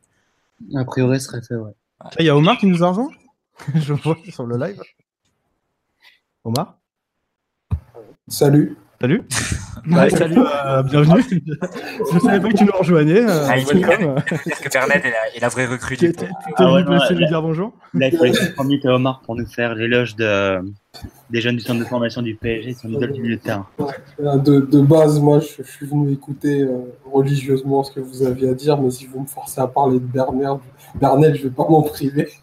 Alors, il y a une heure en fait. alors, alors est-ce que, est que, tu veux, est-ce que tu veux dire quelque chose sur Bernard, étant donné qu'on est en train de parler des relayeurs Extraordinaire, c'est le, le projet le plus intéressant d'Europe. On n'a plus besoin de personne au milieu. Voilà. je suis très sérieux.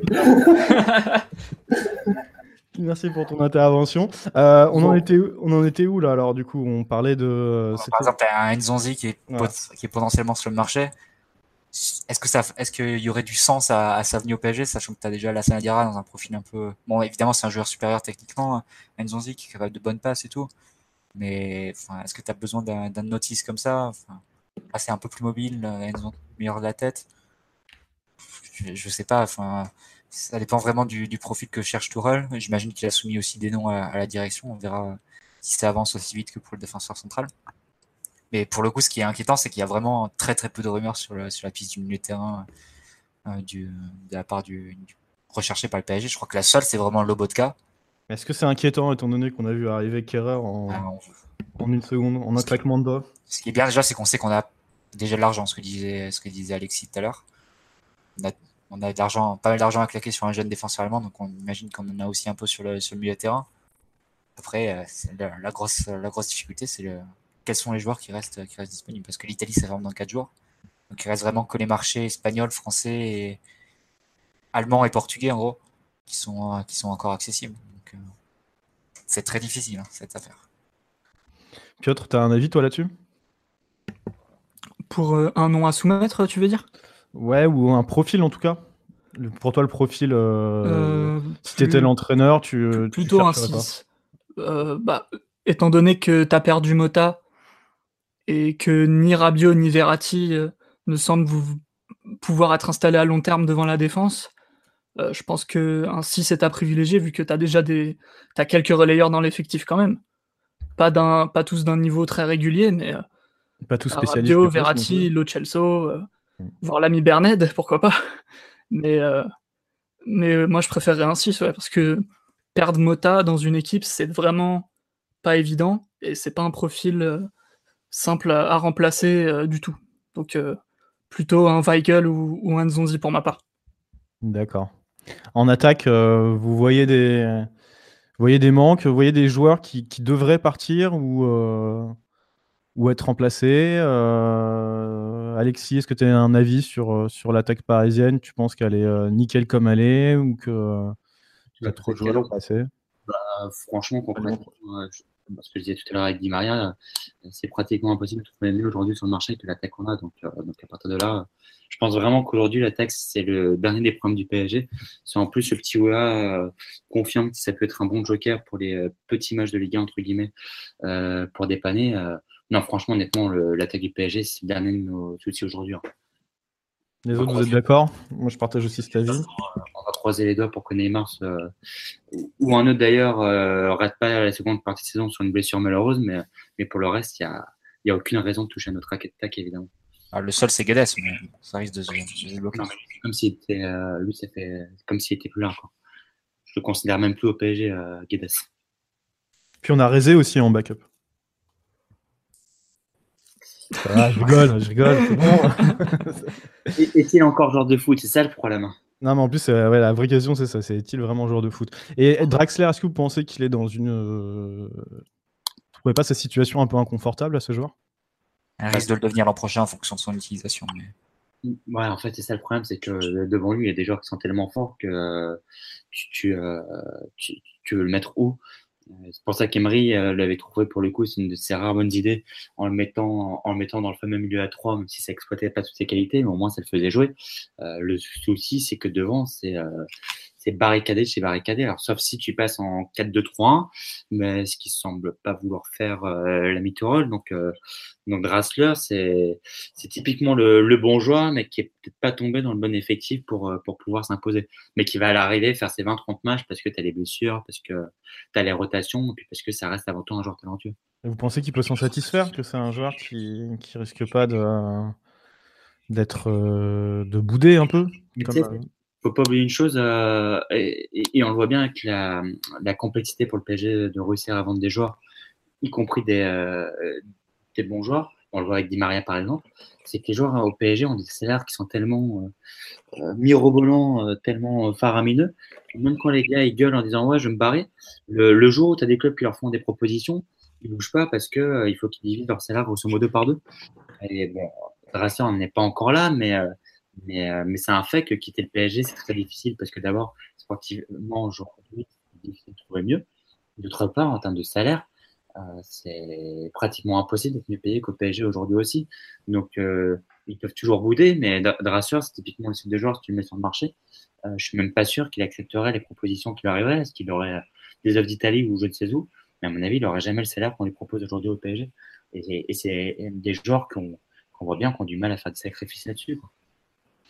Alors, ouais. Quelqu'un allait rajouter quelque chose là ou... Non, non, tu peux avancer, vas-y. Ah. Euh, en ce qui concerne les départs, on a bien sûr euh, avec euh, six gardiens sous contrat, hein, donc Buffon, Areola, Trapp et les jeunes que sont Cibois, Descamps et dernier c'est Innocent, je crois, c'est ça? Mm, C'est ça. Carison. on a forcément un gardien minimum parmi les, les, trois, les trois premiers qui va partir selon vous, on garde qui? Et on garde qui en numéro 1 ou en numéro 1 bis euh, en numéro 2 Bouffon, pour vous, doit faire, doit faire l'intégralité des, rencontres Enfin, le maximum de rencontres possible Ou est-ce qu'il faut qu'il partage euh, son poste avec soit Areola, soit Trapp? Bah, les deux dernières saisons à la Juve, il faisait plus déjà l'intégralité des matchs. Bouffon il était, mis, en rotation avec un, deuxième gardien. Par exemple, les matchs suivants la Ligue des Champions, Bouffon il les joue jamais. Donc euh, il prend il prend toujours un match de repos à ce moment-là. Mais, euh, Ah, mais là, t'es plus un bis si euh, tu joues les matchs euh, après la Ligue des Champions, etc. Là, t'es gardien numéro 2 à qui on laisse du temps de jeu, quoi. Ouais, non, mais après, je pense que le plan du club, c'est c'est vraiment de garder Areola et de et après laisser Tourelle se, dé- se débrouiller entre Buffon et Areola. Mais bon, euh, Trapp, c'est pas du tout dit, c'est pas du tout dit qu'il parte. Hein. Faudra voir les, les offres qu'il aura. Napoli cherche un gardien. On a vu ressortir la rumeur. Euh, c'est compliqué, je pense, au niveau salarial parce qu'ils cherchent un troisième gardien. Le Napoli, bon, ils ont pas forcément un gros budget à mettre dessus. Donc, ça se ferait forcément en, termes de prêt et un prêt avec euh, prise en charge du salaire par le PSG, au moins partiellement. Donc, euh, je sais pas si c'est vraiment une rumeur à prendre à prendre en considération. Et sinon, bah, Trapp, il a l'air, euh, il assez content et, et on risque de, de faire au moins les six premiers mois avec euh, trois gardiens. hein. Sachant que euh, parle beaucoup de la- des situations contractuelles de, de Rabiot, par exemple, mais la situation contractuelle d'Areola est très délicate aussi. hein. Parce que lui aussi est en position de force et s'il joue pas du tout de la saison, il peut, il peut décider de partir libre l'an prochain. Mais Trapp, il a des raisons privées aussi, on comprend. Donc, euh, il faut pas l'oublier non plus. hein. Euh, on, on- on imagine bien que Madame Trapp aura aucune envie d'aller se retrouver dans, dans une ville complètement paumée d'Allemagne alors qu'elle se retrouve en plein Paris avec un appartement et tout ce qui va avec euh, super. Donc, Trapp, c'est typiquement euh, la recrue débile où on s'est, euh, qu'on a surpayé en termes de salaire euh, pour le coup et, qu'on va se coltiner euh, je ne sais combien de temps parce que maintenant en plus il, il a madame qui à juste titre veut pas quitter Paris pour aller dans une ville une, sombre ville d'Allemagne ou je ne sais où donc ça franchement la gestion des gardiens je trouve que c'est tellement symbolique d'une d'une certaine gestion au niveau du mercato du PSG où tu as l'impression que c'était de l'improvisation en, en permanence. Et ça ça pour le coup c'est vraiment des boulets. Et à côté de ça bah, tu as Areola un enfant du club qui sans être un phénomène est un bon gardien qui contractuellement va poser problème et qui en plus a un agent qui est euh, Rayola qui est tout sauf un enfant de cœur. Donc ça, ça va forcément poser problème. Maintenant au niveau de, de qui va jouer Marty a très bien dit Buffon ça fait deux ans que les matchs euh, entre guillemets les petits matchs en série il les faisait plus. Et après la Ligue des Champions il était toujours au repos là le bon sens euh, me fait penser que le PSG va faire la même chose on, on peut s'imaginer que Buffon ne va pas se coltiner les déplacements euh, Non, mais on parle quand même d'un Areola, on parle d'un gardien qui est champion du monde, hein. même Ouais, s'il que n'a pas joué. euh, on a trois gardiens de sélection. C'est, Ouais. compliqué de dire, toi, tu vas jouer que les matchs de merde, et au troisième, toi, tu vas pas jouer du tout, quoi. bah, ce qui va se passer. Bon, sachant que Buffon, en plus, entre guillemets, dans, dans notre malheur, ça, c'est une chance pour Areola. Il va pas jouer les premiers matchs de Ligue des Champions puisqu'il est suspendu. Mais, Ouais. euh, mais ensuite, Buffon, c'est une légende. Il fait pas venir pour finir sa carrière sur le banc à Paris euh, contre le Real, le Barça, le Bayern ou je sais pas qui qu'on- en Ligue des Champions. Donc, euh, ça, ça me paraît évident. Et, et Areola, bah voilà, euh, en plus du fait qu'il a un, qu'il a un problème contractuel, c'est qu'il y a un agent qui, euh, bah, qui, qui a poussé, poussé, poussé, pour qu'il parte. Moi, j'étais sûr, enfin, j'étais sûr. J'avais entendu dire que, que la Roma allait le faire, elle arrivait, ils en un autre gardien. Donc, pareil, Areola, je sais pas où il peut trouver une place, que Chelsea a, a recruté Kepa. Euh, la Roma, ils ont recruté le Danois Olsen. Et, euh, qui est, qui est pas un phénomène en deuxième gardien. Euh, ensuite, tu restais, qui- il restait qui d'autre comme euh, piste? Naples, ils ont pas les moyens, je pense, pour faire Areola. Donc, si tu regardes bien, Areola, euh, il il y a, a pas grand monde qui doit se bousculer au portillon non plus. hein. Ouais. Mais ça reste, euh, dans tous les cas, une situation qui va être, euh, qui va Ouais. être euh, intéressante à, à observer, euh, à observer pour nous. Euh, moi, j'espère à titre perso que, que Areola comprend l'importance d'avoir euh, saisi l'opportunité de recruter, recruter un joueur comme euh, Buffon et que ça et qui va pas nous- du coup nous la faire à l'envers derrière quoi. Après, j'ai Alexis, t'allais dire quelque chose, je crois. Non, non, je, non, mais juste la chance d'Areola, c'est que Buffon a, a pas 30 ans non plus. Donc, on, on peut imaginer que Buffon n'a pas resté 10 ans non plus au PSG, en tout cas dans, dans les buts. Donc, à moyen long terme, si Areola est malin, il, il Après, le problème d'Areola, c'est qu'il a déjà 26 ans. Ah oui? Ah, je voyais plus jeune, tu vois. Euh, il a, je crois qu'il a un an de moins de que Courtois, tu vois. C'est quand Ah même oui. Ouais, Ah. le temps avance pour lui. hein. Il a été prêté, euh, il a été prêté à Bastia, il a été prêté à, À Lens. à Lens, il a été prêté à Villarreal deux ans, Euh, un an ou deux ans, je sais plus. Un an, je crois. Un an, ouais. Pardon. Euh, enfin bref, il a... c'est un joueur qui, euh, on l'oublie un peu, mais euh, il commence quand même. Enfin, il est déjà au milieu de sa, pas, pas au milieu de sa carrière parce que c'est un gardien, mais Ah, il est temps qu'il soit, installé, ouais. voilà, il est temps qu'il s'installe s'il veut vraiment faire une très grande carrière. quoi. Mais ensuite, le marché des gardiens, c'est tellement particulier que tu as, des étés où il n'y a absolument rien qui bouge. et, et d'autres où c'est un, un, un, vrai jeu de chaise musicale. Et c'était le cas euh, cet été. Et tu vois bien que Areola, il est recruté par personne. Parce qu'à mon avis, on a une réticence aussi à le laisser partir. C'est un joueur dont on a besoin. Enfin, je veux dire, n'importe quel entraîneur, en plus, tu lui dis, euh, t'as le choix entre Trapp ou Areola aujourd'hui, je pense que le choix est clair, quoi. Il n'y a pas photo. Y a pas photo. En même temps, Areola n'a pas montré suffisamment pour que le, le PSG lui, lui, fasse confiance aveuglément. Et... Il nous a fait deux sessions à un tir, un but. C'est sûr que ça. Deux qui ont duré longtemps en plus. C'est pour ça que c'est pour ça que le PSG saute aussi sur l'opportunité bouffonne. Au-delà des, des, des, questions de vestiaire que j'imagine que le club aussi avait ciblé, peut-être renforcer la cohésion, tout ça. Mais il saute aussi sur l'occasion parce que Areola a fait une meilleure saison la saison dernière, mais pas non plus fait une saison. Il a mis tout le monde d'accord. Donc c'est la deuxième partie de saison est quand même plus sympa que la première. Bien sûr. Bon, il y a aussi, il y a aussi la défaite pour lui, la défaite à Lyon qui est en partie pour lui. Quoi. Mais ouais, mais du coup, on peut se dire aussi qu'on le, pas qu'on le freine dans sa progression, mais qu'on le bloque un peu dans son élan, où effectivement, il était sur, plutôt sur une pente ascendante, même s'il y a eu des, euh, des petites anicroches, et que là, on vient lui coller un gardien, enfin, on vient lui coller une légende dans les, dans les pieds, quoi. Dans les mains. Ah, c'est sûr. Non, mais c'est si tu as confiance, euh, si as une confiance aveugle en ton gardien, tu fais pas, tu fais pas la signature qu'on a faite. Et tu laisses Areola et tu te prolonges en avance et tout. Mais est-ce que Areola a mérité cette confiance? C'est un débat qui est très long et chacun sera sa, son opinion. Ouais, Il peut aussi s'en prendre à lui-même parce que s'il avait eu euh, un niveau de performance bien plus haut et bien plus régulier, euh, la situation serait peut-être bien différente aujourd'hui. Donc je trouve que c'est quand même révélateur. C'est pas, la victime de l'histoire non plus. c'est sûr, c'est sûr. quand même révélateur qu'à Chelsea, euh, il y a Lolichon qui est l'un de ses grands admirateurs à, à, Areola et que pour succéder à Courtois, le joueur qu'il a, qu'il a conseillé aux dirigeants de Chelsea, c'est Kepa de l'Athletic Bilbao qui est un excellent gardien et pas du tout Areola. Il est resté pour 80 millions en plus. Ouais, en plus pour une somme qui est, qui est énorme. Alors qu'Areola aurait été peut-être sur le marché pour 30-35. C'était les chiffres qui circulaient quand les clubs italiens étaient, étaient dessus au début de Mercato.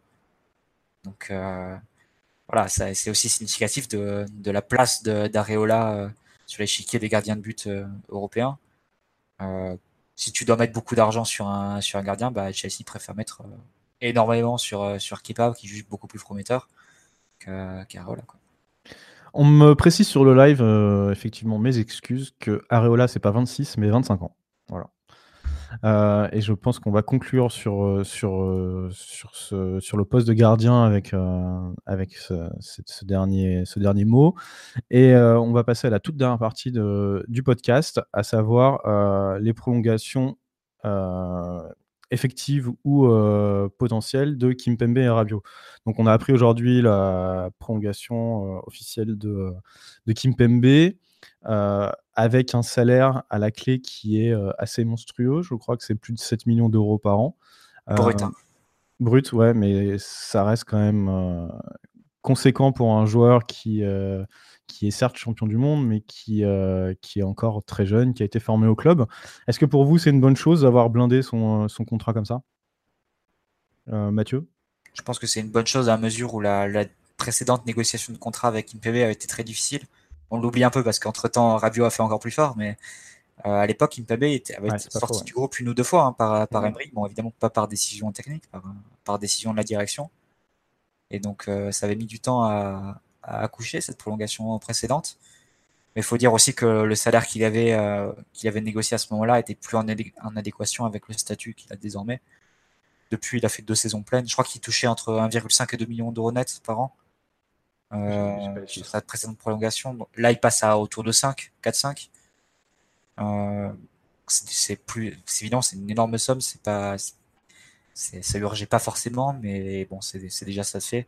Et je pense que le club euh, aurait bien été inspiré de, de, de, faire la même chose pour, pour Rabiot euh, il y a 2-3 ans, euh, en 2016, à une époque où il, était, où il était beaucoup plus en position de force pour négocier, parce que là, il est en position de, de faiblesse totale.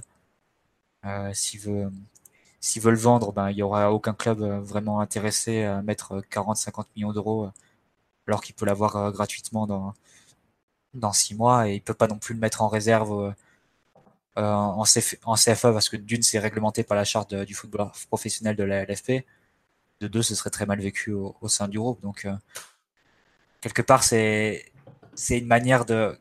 C'est dur, d'un côté de, critiquer ce qu'a fait la direction sur le Carabio euh, avec cet attentisme et cette, euh, absence d'anticipation, et de l'autre de, critiquer ce qu'ils font avec Kimpembe, où là effectivement ils anticipent beaucoup, mais c'est vite à l'avenir d'un un cas, problématique euh, similaire à celui de Rabiot. Donc quelque part j'ai du mal à, vraiment critiquer. Enfin, je critique pas du tout cette, cette décision de prolonger rapidement Kimpembe personnellement. Moi, je, suis, euh, je, partage ton avis. Je trouve que c'est une très bonne chose. C'est un joueur avec un, excellent état d'esprit. C'est le genre de joueur, je pense, dont on a besoin dans, dans un groupe, au-delà de, de, son niveau technique. On a besoin de, voilà, de, de joueurs comme ça. Euh, et euh, en plus, il est formé au club. On a besoin de joueurs formés au club, donc il est bon. Donc, c'est du tout bon pour moi. Est-ce qu'il y en a d'autres qui ont quelque chose à redire autour, de, autour du micro? Alexis, Piotr, par rapport à la prolongation Je suis complètement d'accord avec vous, même si on blinde un peu son contrat. Faut pas oublier que en Angleterre, Kimpembe, c'est le genre de joueur qui plaît et qui pourrait toucher aussi beaucoup d'argent là-bas. Donc, euh, vu l'état euh, du marché européen, son niveau, sa personnalité et, le fait que ce soit un Titi, c'est absolument normal de, prolonger en priorité ce genre de joueur. Donc, euh, pour moi, c'est tout bon. Top. bah on va écouter du coup passer au, au dernier cas, qui est celui de Rabiot, qu'on a déjà un peu traité. Euh, je ne sais même pas s'il y a besoin d'en reparler en fait. Est-ce que vous avez quelque chose à ajouter sur Rabiot euh, ou pas? Non, c'est un dossier puant qui aurait dû être réglé depuis euh, bien plus longtemps et qui n'a pas été fait, qui aujourd'hui est une bombe à retardement pour le PSG. On ne peut pas se permettre de garder ce genre-là en étant libre dans, dans un an et en même temps le joueur ne peut pas se foutre de la gueule du monde non plus en disant je reste mais je prends pas. Donc, euh, donc tout ça fait que c'est un... c'est contre-productif pour tout le monde. Et honnêtement, j'ai, j'ai du mal à comprendre l'attitude du joueur. Je peux comprendre qu'il a envie de voir autre chose, de, de changer de pays, etc., etc. Un nouveau défi. Sauf que ça semble même pas être le cas, mais en même temps, euh, en même temps, il y a quelque chose qui bloque pour la prolongation, en se disant c'est pas une question de, de salaire, mais plus d'ordre privé. Je serais curieux de savoir ce que c'est, ce qu'ils appellent d'ordre privé. Donc, euh, donc voilà. Donc, euh, euh honnêtement, c'est un un, vrai souci parce que, parce que voilà, ça, ça va revenir toute la saison et, dès qu'il va faire un mauvais match, bah, ça va. Il y a, y a, le fameux, bah ouais, c'est sa prolongation qui pose problème qui va, qui va ressurgir. Après, d'après d'après RMC, c'est euh, il souhaiterait rester cette saison, mais il sait pas, il n'a pas envie de s'engager sur le long terme avec le PSG parce qu'il sait pas s'il a envie de, de rester au-delà de cette saison. C'est pour ça. Ouais, mais on entend ça chaque été, quoi. Ouais, non, mais... Après, c'est vrai que les, les, sources diffèrent tellement sur sur ce dossier.